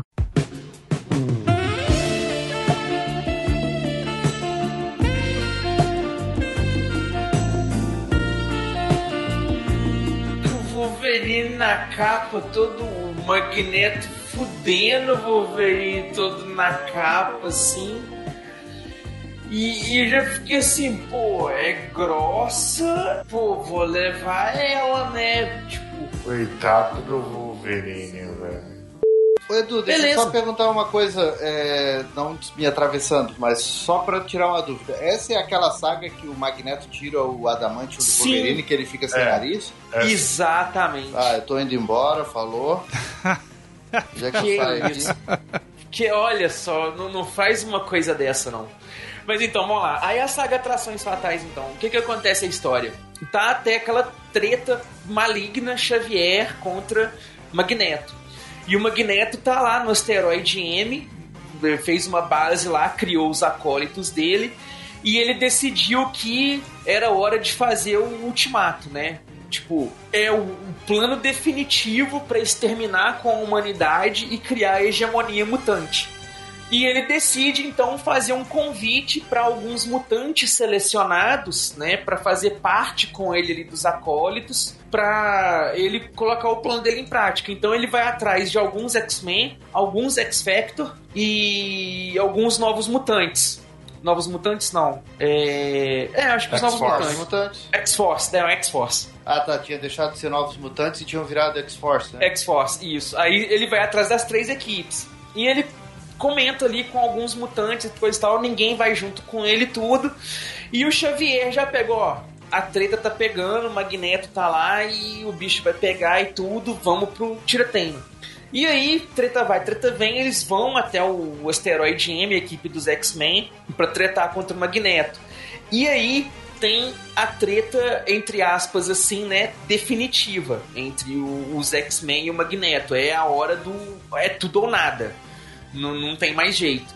E aí eles estão lá brigando e coisa e tal. O, o que que acontece? A primeira luta, o Magneto tá lá lutando contra tudo, o Wolverine vai em cima do Magneto e tal, o Magneto vai, escorraça o Wolverine e fala, ó, você já tá cansado de saber que não adianta, seu osso todo é de metal, eu sou o mestre do magnetismo, você é o único mutante da sua equipe inteira que não tem chance nem de começar uma treta. Sai daqui. E o Wolverine não aguentou o negócio, voltou pra em cima, o Magneto virou e falou: ah, beleza, então vamos fazer o seguinte: é a última vez que a gente vai ter essa briga. Foi lá e arrancou o adamantium do osso do Wolverine todinho, beleza, e praticamente matou o Wolverine. Nisso Só o Xavier. causa da falta de cura dele. É. Aí nisso o Xavier viu que o Magneto já tinha chegado no limite em que, tipo, não adiantava mais. Era. Ou dava um jeito no Magneto, ou não ia ter como salvar o planeta. Então ele a- junta com a Jean, eles fazem um ataque mental com o Magneto. E o Xavier acaba fazendo uma lobotomia mental no Magneto, fode com a mente dele toda. Eles tentam salvar o Wolverine, a a- o, Magne- o Wolverine, o Xavier e a Jean entram na mente do Wolverine para tentar ajudar ele a estabilizar o, o subconsciente dele, o fator de cura mutante dele e tudo mais. E tem umas cenas muito legais, né? no- no- nessa parte dentro da mente do Wolverine, porque é, é muito bagunçada. Ainda é aquele momento em que ele não tinha recuperado a, a memória do Projeto Arma X e essas coisas todas, então tem muitos bloqueios psicológicos dentro da mente dele e, e é muito legal essas, essas cenas. E aí, no fim da história é, do X-Men Gigante, é aquela vitória amarga, sabe? Porque a equipe consegue vencer, consegue derrotar o Magneto, impedir o plano dele e tudo mais. Só que nisso, o Wolverine tá todo fudido, não tem mais o, adamantium nos ossos, agora ele tem um esqueleto de osso normal. O. Não tem nariz. Colossus. É, não, até que o nariz depois ele tem normal, ué. Só nessa parte que o Magneto tá. Nessa, É, o- esse artista da história do Magneto tirando o osso, o, o Adamantium, que é um pouco ruim. O não ter Mas nariz na- é uma piada, porque o, nessa época era aquele podre daquele brasileiro que desenhava, como é que é o nome dele? O Roger, Roger Cruz. Roger Cruz? É. Não. Desenhava os X-Men igual quem desenhava o Cavaleiro do Zodíaco. Bom, pelo menos. Deixa eu ver aqui. Pelo menos nessa, gosto nessa Cruz, saga cara, aqui do, do, do Atrações Fatais, não tem o Roger Cruz no- nos desenhistas. É o cu. Os desenhistas aqui dessa história, porque são vários arcos, né? É o Joe Quesada, o Greg Capullo, John Romita Jr., o Jay Lee, o Chris Sprouse, Brandon Peterson, Paul Smith, Andy Kubert, Adam Kubert, Ken Lashley, o Derek Robertson e o Matt Ryan. Cara, É, eu acho que o verdade- Roger, o Roger Cruz acho que entrou depois, né? na- na- na- mas ele pegou ainda essa fase do Wolverine meio selvagem, sem, Então, sem, sem cara, se adamante, você me né? falar do Roger Cruz, eu gosto muito dele. Se você me falar do John Romita Jr., aí a gente conversa que eu não. Ele é um bom artista. Eu não gosto da, da- do estilo de arte dele. Né? O, Cara, o Wolverine o sem é nariz é tipo- depois, quando ele fica mais selvagem, fica cabeludo, de, de cabelo comprido e fica É. andando corcunda. O John Romita é tipo aquele John Bogdanov, assim, esses caras tinham um, um estilo muito louco pra desenhar, não... É um- é meio quadradão, assim, queixudo. Mas é legal. O, o Júnior, ele tem. Uma das melhores fases do Homem-Aranha é ele, né? Que era- É. Sim. Que era o desenhista. tem- que tem muitos bons arcos. Mas aí o, o que eu tava falando aqui, né? O final do, do, do Vitória do, do Atrações Fatais é porque a equipe sai com esse gosto amargo, né? O Wolverine praticamente fudido, no, no o osso dele normal. O Colossus, depois dos eventos lá, das tragédias que aconteceu e tudo, ele preferiu se aliar ao Magneto e aos acólitos. Então ele abandona os X-Men. E é o momento que a- também. A que Ilana morreu nesse, nesse arco, né? Isso, a Ilana morre. E tem também a questão seguinte: o Noturno, a Kit e a Rachel também elas saem dos X. A Rachel já não tava, né? Mas o Noturno e a Kit saem dos X-Men e vão ficar com a Moira lá No na- Excalibur, não. Na Excalibur, exatamente. Eles vão pra Ilha Muir e, e vão ficar lá com a Excalibur. Então a equipe, assim, ela venceu, mas. Mas ela quebra. Mais foi derrotada do que tudo, né? O, o Excalibur foi antes, foi na, foi na Inferno, que, que o pessoal tava, vai pra Moria porque foram contaminados pelo vírus, vírus lá e. Pelo legado, o vírus legado, né? É, É, é que, assim, ó, eu sou. Antes que o, o, o massacre mutante, o Noturno apanha pra danar, quase morre, aí ele tem que ser levado lá pra. A Kit fica com. perde a capacidade de ficar sólida e ela fica só in- intangível. Então eles são levados pra Moira porque a Moira é pra poder tentar curar os dois e resolver os dois, e eles acabam ficando lá com o Excalibur. É, que eu sou, eu sou bem sincero, assim, ó. Eu até o massacre eu consegui. Eu, eu, eu acompanhava ainda. Depois, cara, veio umas fases muito ruins, assim. Eu, eu meio que abandonei os, nos anos 90 ali. Eu meio que abandonei os quadrinhos de super-herói, tanto da DC quanto da Marvel, porque. Sei lá, assim, não, não foi uma fase muito legal pra mim, né? Eu não. não não via mais os heróis que eu lia lá antigamente e não não estavam retratados ali naqueles heróis daquela época. Sim, voltou a, a ficar interessante com o Grant Morrison na, na fase Ah, do não, couro de- preto. Depois, claro, depois, depois dos anos 2000 pra frente deu uma melhorada de novo. Mas Sim. teve uma fase ali dos anos 90 que tanto a Marvel quanto a DC, assim, eles meio que tentaram meio que transformar a coisa numa nova, numa um image, assim, e, cara, pra mim não, não foi uma fase muito boa. Assim. É, porque Né? O- mu- muitos escritores saíram pra Image e ficaram com escritores de- novos, de péssima qualidade. Aí abriu, por exemplo, o caminho pro John Madureira e o Roger Cruz, que tinha estilo mangá, que não, não entrava antes. Mas nessa época que o Edu tá falando, o, o- tinha Generation X, que era com o desenho do Chris Bachalo, que, que era quando a Rainha Branca e o Banshee tomavam conta. Era muito legal aquela série, tanto que o, o Age of Apocalypse dele é o álbum mais legal deles, assim, é muito massa. É, é porque assim, ó, eu, por exemplo, quando o Edu falou ah, a fase dos X-Men que me abalou, pra ver como eu sou, eu, como eu sou mais dos quadrinhos mais antigos, que na minha cabeça já veio, por exemplo, a, a saga da Ninhada. Mas a Ninhada é depois disso ainda, não? Não, não, Ninhada é antes. Então ela é. Porque Ninhada ela é anos da 80. fase do Chris Claremont ainda, né? É. É, mas da é anos fase. 80, Ninhada. Mas, mas fase Chris Claremont, ele começou em 75, saiu em 94, é muita fase. É, é muito tempo. Ele passou morte da Fênix da morte da Fênix, é, Ninhada, Império Shi'ar, toda aquela fase ali, né? É, dias Porque eu, eu lembro da, da, da história da linhada quando tem a divisão lá das equipes azul e dourada, que aí me parece que é a equipe dourada que enfrenta a ninhada, né? Até que era o, aquela edição de capa metálica. Ah, mas e isso é mais, coisa e tal. é mais recente. Tem a primeira saga deles da Ninhada, que ainda é o. Por É exemplo, é o, é o Ciclope com aquele uniforme meio azulado dele, com bota amarela, né? É o Wolverine ainda com aquele uniforme dele marrom. É bem essa fase é mais antiga da equipe, né? A fase, digamos assim, mais clássica. Ah, Pode crer. Eu li já aquela que é do o visual do, do, do desenho dos anos 90. Aquele Ah, o é. uniforme azul e amarelo. Sim, que daí foi a fase que entrou o Jim Lee ali, que teve o gibi deles que foi o mais vendido, que é a fase a, que Isso. a equipe a equipe dourada e a equipe azul, né? Isso, isso. É essa parte da ninhada que eu, que eu lembro. É, bem mais essa, do- recente essa, dele. essa do Tele é o Dave Crockett e o Paul Smith. É a história também que a Capitã Marvel, Carol Danvers, ganha superpoderes, tá com, tá com os X-Men na época. Ele, Isso. Todo mundo pá. É, é, é outra história mesmo. Pô, mas maneiro. O Taylor já, já falou aí que, que tem meio que um, um nariz torcido pra trações fatais. Por quê? Cara, na verdade eu tenho o nariz torcido pra toda aquela fase ali, toda, todo, assim, que foi quando eles começaram a banalizar tudo, sabe? Banalizar a morte, começaram. E aí dali foi uma decadência, assim, que pra mim até hoje, certa forma, não foi recuperada, né? É, muita variação de equipe, muita morte. Por qualquer, qualquer coisa o personagem morria aqui, já aparecia três, quatro quadrinhos depois. Então, pra mim, assim, foi, foi dali que começou uma ladeira abaixo e meio que até hoje não, não, não conseguiram achar meio que o trilho pra isso. O problema Hum, Wolverine entendo. começou, né? O problema Oi? Wolverine- Começou o problema Wolverine, né? Porque o Wolverine era, é o personagem mais legal do X-Men, talvez, etc. O que eu mais gosto. Mas ele começa, né, nos anos 80 a ficar legal, né? Esse cara, esse cara que é cheio de um código de honra, mas é selvagem. Mas nos anos 90 ele começa a ser super poderoso demais, é, quase imortal. come- ele começa a aparecer em 20 revistas por mês, né? Eu- Sim.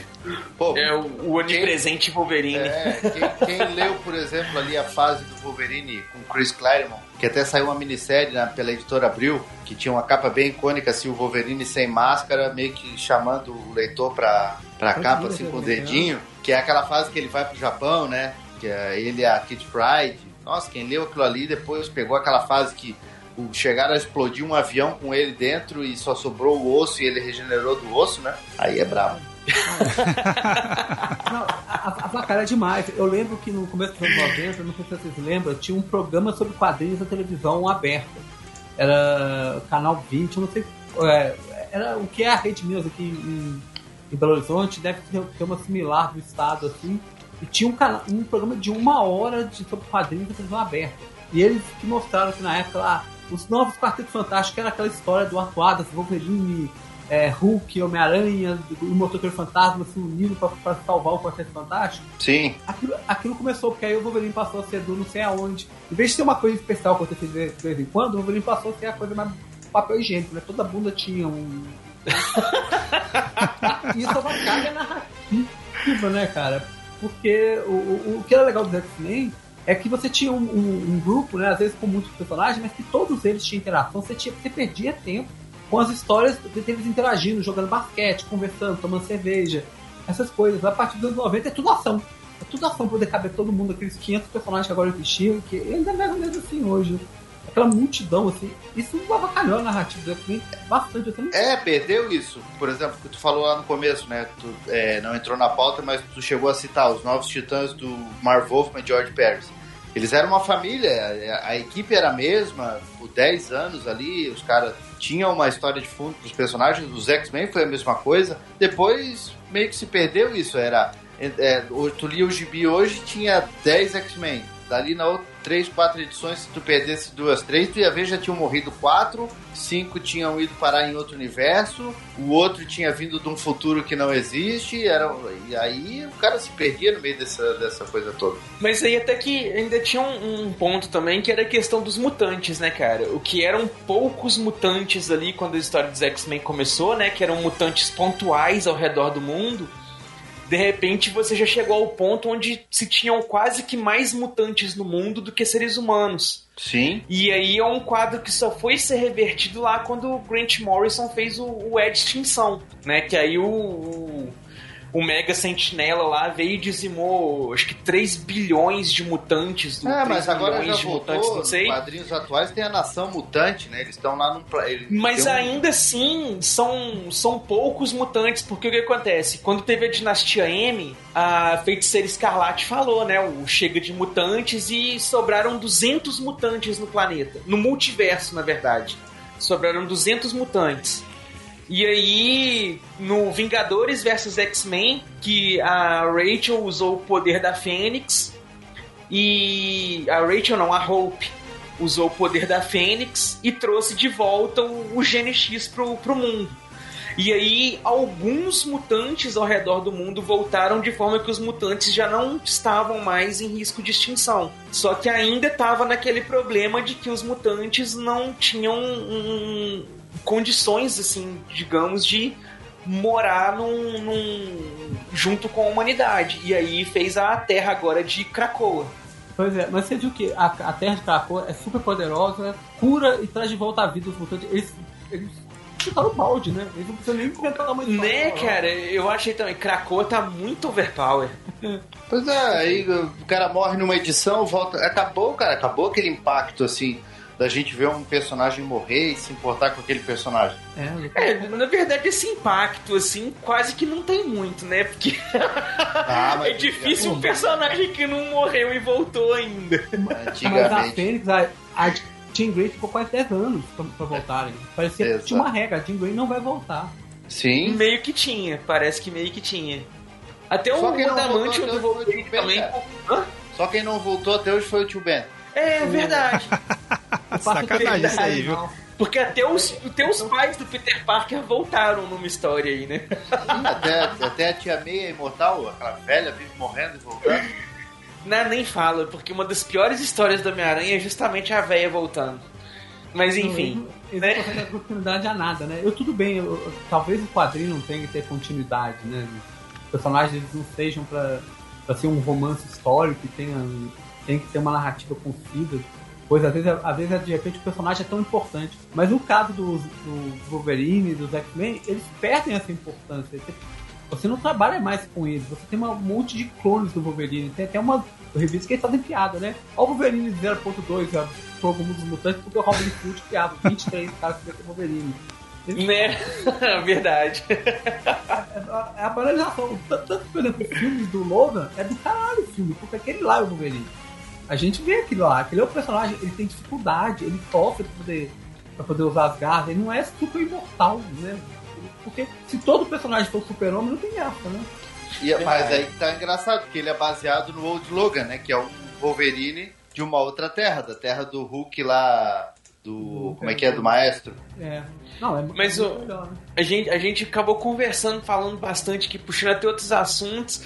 E, e o Vinícius e o, o Rum estão aí caladinhos, Vinícius. Você Pô, conhece cara- aí Atrações Fatais? Vou, eu vou confessar aqui que eu nunca fui muito fã de X-Men, não, para ler no quadrinho. Eu sempre gostei de ver mais na ação, entendeu? Porque talvez por eu esperava uma coisa mais. um movimento muito rápido, aqueles efeitos, então eu não consegui enxergar, porque o primeiro contato que eu tive com, com a, a família X-Men, né? Foi na televisão. Depois que eu sabia, depois que eu fui descobrir que tinha, que tinha no quadrinho também. E aí, quando eu comecei a folhear, falei, cara, não, não, não tá legal. Tenho, tem amigos que são fãs pra caramba, já me emprestaram quadrinhos, mas eu nunca fui de ler algo mais, mais aprofundado. O que eu sempre esperei e espero até hoje é alguma coisa muito bem criada sobre os sentinelas. Algo que valorize esse, esse, esse conjunto de personagens, né? Porque se, se alguém fizer um dia um filme sobre- só sobre os sentinelas, agora botando pra torar mesmo nos X-Men, ia ser muito massa, velho. Eu gosto Boa mais dos pedida. sentinelas do que, do, do, do que dos X-Men. Mas como você, você curte mais essa coisa assim, mais televisiva e coisa e tal, eu vou te recomendar aí os fabulosos X-Men. Pô, Que massa. tem o roteiro do Joss Whedon, que por acaso é o roteirista de Buffy. Pô, sabe legal. a série? Sim, sei sim. Então, aí ele é o roteirista de Buffy e ele fez o roteiro do, do- desse arco, os fabulosos X-Men. Se acha fácil porque ele já saiu encadernado na coleção da Eagle Moss, Massa. saiu na coleção da Salvat, tem na, tem na Panini também, naquela, nos encadernadinhos pretinhos que a Panini soltou uns anos pra trás. Então você acha fácil esse arco pra você, pra você comprar aí. Não é difícil. Boa, boa. Tá mais uma lista aqui, a lista vai, vai aumentando. Russo, você não comentou ainda, cara, de X-Men aí, dos Atrações Fatais? Cri, cri. Deu russo. Russo foi morto pelo Oi, oi, oi, oi, oi, desculpa, tava no mudo aqui. Ah, eu gosto tão pouco de X-Men e de. do Wolverine e tudo mais, que eu tenho o Wolverine tatuado ah, ah, do joelho pra baixo em uma das minhas pernas. Rapaz, ainda bem que tu gosta Olha pouco. só. Cara, é um dos arcos mais legais. Você tem muitos arcos dentro dos X-Men. Eu teria escolhido outro arco, né? Já que não é mais Burn of Pauta. Ah, eu teria escolhido ah, God Loves Human Kills. Mas é porque, igual eu falei, esses daí eu fui ler, tipo, mais pra frente, Ah, entendeu? Eu teria não, lido. Não, li na, na época, assim, dentro dos anos 90. Ah, sim, eu teria, eu Por teria a, escolhido God a, Loves a Human Inferno, que o, que o João comentou mais cedo, né? Que é a saga que, eu, que, que a Kitty fica. Ela, acontecem uns eventos com ela lá e tudo. Que ela não consegue mais controlar o poder mutante dela. Ela fica só no estado intangível o tempo inteiro. E, cara, é um arco muito foda. É- eu acho que é uma das melhores histórias dos X-Men que eu já li. Porque ela envolve todos os mutantes do, do, do- universo Marvel, assim, sabe? Mas eu fui ler ela agora, recentemente, coisa Ah, do, do ano passado, que, que a Panini lançou ela encadernada, em seis volumes. Aí que eu fui conhecer a, a saga, por exemplo, sabe? Entendi. Não, cara, então, daí o que que acontece? Ah, não, eu tô, eu tô falando, eu teria escolhido uma outra saga, apesar dessa saga ser extremamente impactante. Ela também foi ah, um ponto de mudança para alguns algumas histórias, né? Na verdade, você tem bastante história que se pendura nesse arco. ah, nesse arco do, do retorno do Magneto. Fora isso, você tem a dinastia AM, né? E aí, essa já tem- é 2000 e pouquinho, já, já entraria, é. é. Então, por isso que eu tô falando dela. Ah, você tem a dinastia AM, você tem depois ah, aquele Wolverine alternativo com as garras de osso, sem ah, ah, todo malucão. Tem o. Massacre de Mutantes, que é super massacre. pesado também. Sim, sim. Quando você tem a fusão, né, do...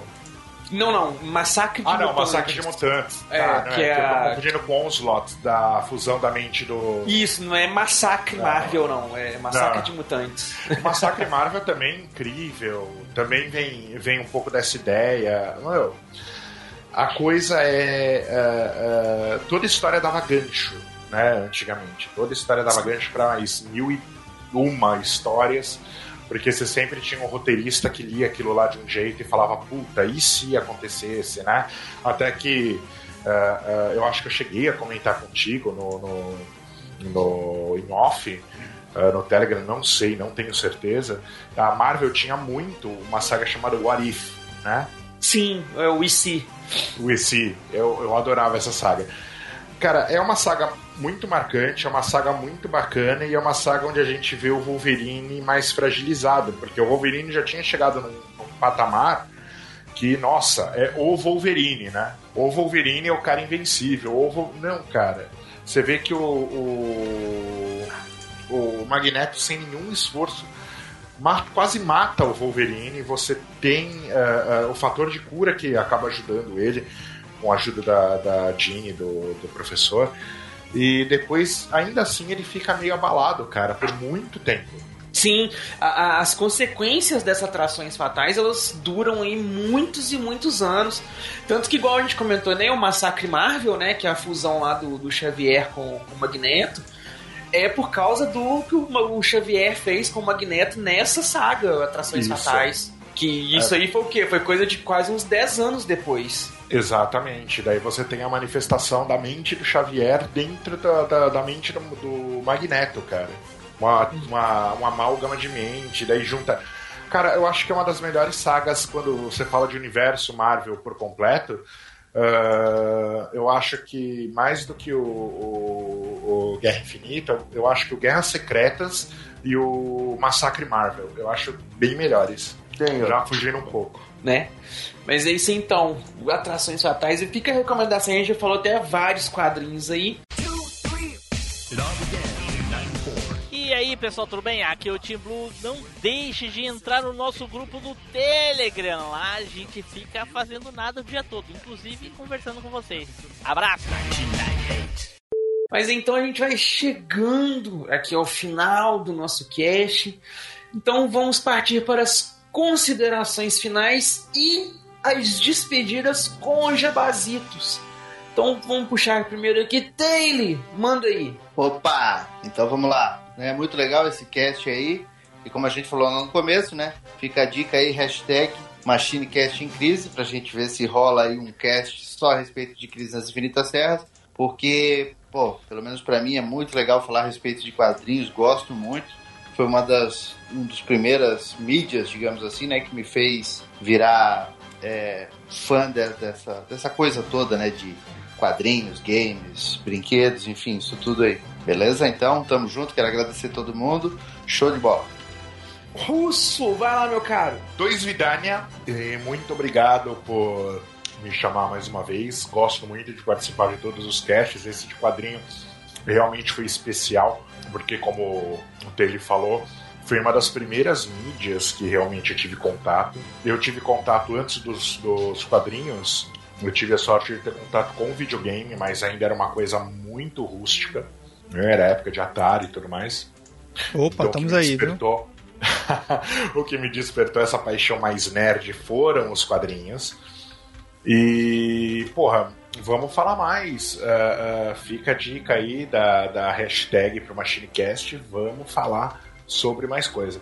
Para quem quiser falar sobre jogos, aí pós anos 90 principalmente, né, as coisas mais novas, lançamentos, lançamentos da Gold, PSN, uh, atrasos aí no, no, lançamento do Cyberpunk pela terceira vez, já tá virando meme. Apesar da CD Projekt Red aí sempre atrasar três vezes, foi assim no The Witcher 3. Vamos, vamos torcer para que a qualidade saia alta também do, do Cyberpunk 2077. Busca a gente lá em www.playerselect.com.br. Lá tem o link para todas as nossas redes sociais, tem e-mail de contato, tem nossos podcasts, tem matéria e review de jogos, cara. Se você preferir um Instagram que também tem link para tudo isso, PlayerSelectBR e é isso aí. É isso aí. O Russo não precisa de muitos agradecimentos, não, porque ele é praticamente um, machi um machine honorário. é, cara, eu sou, eu sou um, machine, um, um machineiro honorário, cara. É isso aí. João, muitíssimo obrigado, cara. Finalmente o universo conspirou aí, permitiu que você viesse participar aqui e gravar com a gente. muito, muito, muito obrigado mesmo, cara. Super feliz aí de você ter vindo aqui gravar, ter sua participação. Então, tá aí, pode deixar sua despedida, seu jabá, o palco é seu, fica à vontade. Eu agradeço do mais esse crossover de Machine Cast com spoilers, né? Já aconteceu algumas vezes, mas do outro lado, né? Era você que ia lá no universo spoilers. Pois é, ué. Mas, bem, abriu a porta e, e esse negócio de crossover, a gente sabe que a ganância aumenta e vai aumentando a, a, os crossovers até. Né? é essa a regra, né? Eu, eu convido o pessoal, a gente conversa de séries e, e, e terras de e séries, quadrinhos, filmes, tudo baseado em quadrinhos lá no Explorer. Você vai lá na terceira terra.com.br e você pode assistir os episódios antigos. A gente não gravou desde março porque a Karen tá, tava terminando o doutorado, então essas coisas precisam de tempo. Mas tem lá duzentos e tantos episódios e a gente vai voltar a produzir esse ano de novo. E, e, quem quiser ler o que eu escrevo, tem um site meu lá, vitanova13.wordpress.com. São textos sobre resenha sobre séries, aí o tema não é quadrinho, é livro, é, é, é, é filme, é o, que, é o que eu der na telha que escrever, porque não tem patrão. Então, estão convidados todo mundo e brigadão, viu? É isso aí, João. Muitíssimo obrigado novamente. Vinícius, cara, super obrigado aí, super prazerão sua presença aqui. Puxou aí com honra um Disney do meu coração. Cara, o espaço aí é seu, pode soltar seu jabá, onde que o pessoal te encontra, divulga seu projeto aí, solta o verbo. Pô, cara, obrigado aí, Edu. Foi um prazerzão estar batendo papo com você, tá? Com o João, com o Telho, com, com o Russo, que chegou aí no, no já com o bonde andando, mas foi muito massa. É, falar de quadrinhos e falar de, de porque hoje falar de cultura pop fica meio, meio estranho, mas falar de coisas que a gente gosta é muito massa, muito legal. É sempre um, um prazer, e ainda mais do que coisas que a gente coleciona. É, eu, eu tinha ensaiado há uns anos atrás ter um canal no YouTube de quadrinhos. O canal ainda até existe, tá? Todos os vídeos que eu fiz e produzi tá até lá. É Achados e Perdidos da HQ. Quem quiser ver como é que, como é que foi esse ensaio, essa iniciativa no mundo de YouTube, só digitar lá e achados e perdidos HQs. Eu não publico mais nada hoje por questões de tempo, mas eu tenho um podcast onde eu trato sobre tecnologia da informação, mais direcionada na, na área de gestão. Então fica entre o meio técnico e o meio, meio de gestão, que é chamado Papo Cloud. E aí ele também tem o mesmo site, papo.cloud, é o site do, do meu projeto. E tá em todos os agregadores, eu lanço três episódios curtinhos por semana e um, um episódio de entrevista aos domingos. Então tem bastante conteúdo, bastante material, um pouquinho mais descontraído o papo, mas queria, cara, queria agradecer, falar sobre quadrinhos, falar sobre anime, cinema, filme, é sempre um prazer e fica aqui o meu, meu forte abraço para todo mundo da, daqui do podcast de vocês, que eu acho que esse, esse tipo de iniciativa eu acho muito massa. Você trazer pessoas que realmente vivem a coisa, ou já viveram a coisa, né? Não é. Não é dá muito mais realismo ao, ao conteúdo, mas segue lá, segue a gente lá no Instagram, segue a gente no Spotify. Só digitar no Google, papo.cloud que, que vai achar. É só clicar em seguir, já ajuda pra caramba. Boa! Cara, olha aí, olha aí. Eu não cheguei atrasado, é que o fuso horário aqui é diferente. Oh. o, Russo, se atrasou porque ele teve que esperar um portal de uma terra paralela. Legal isso. Né?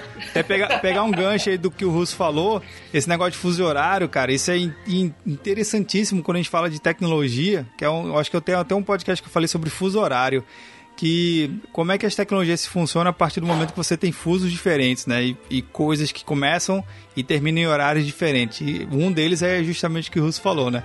Não é que ele chegou atrasado, é que o fuso é diferente. Isso é importante ter impacto na, na, na tecnologia, sim.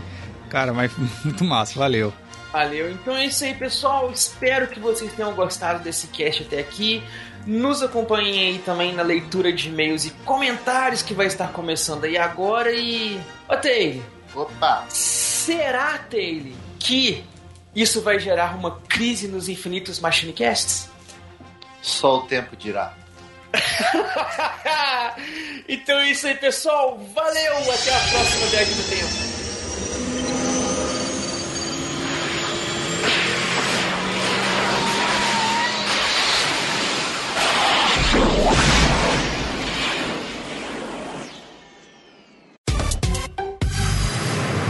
E-mails e recadinhos.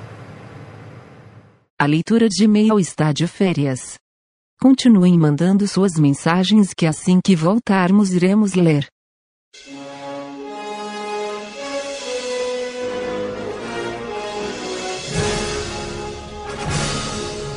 Você acabou de ouvir MachineCast. Toda segunda-feira, uma incrível viagem nostálgica te espera.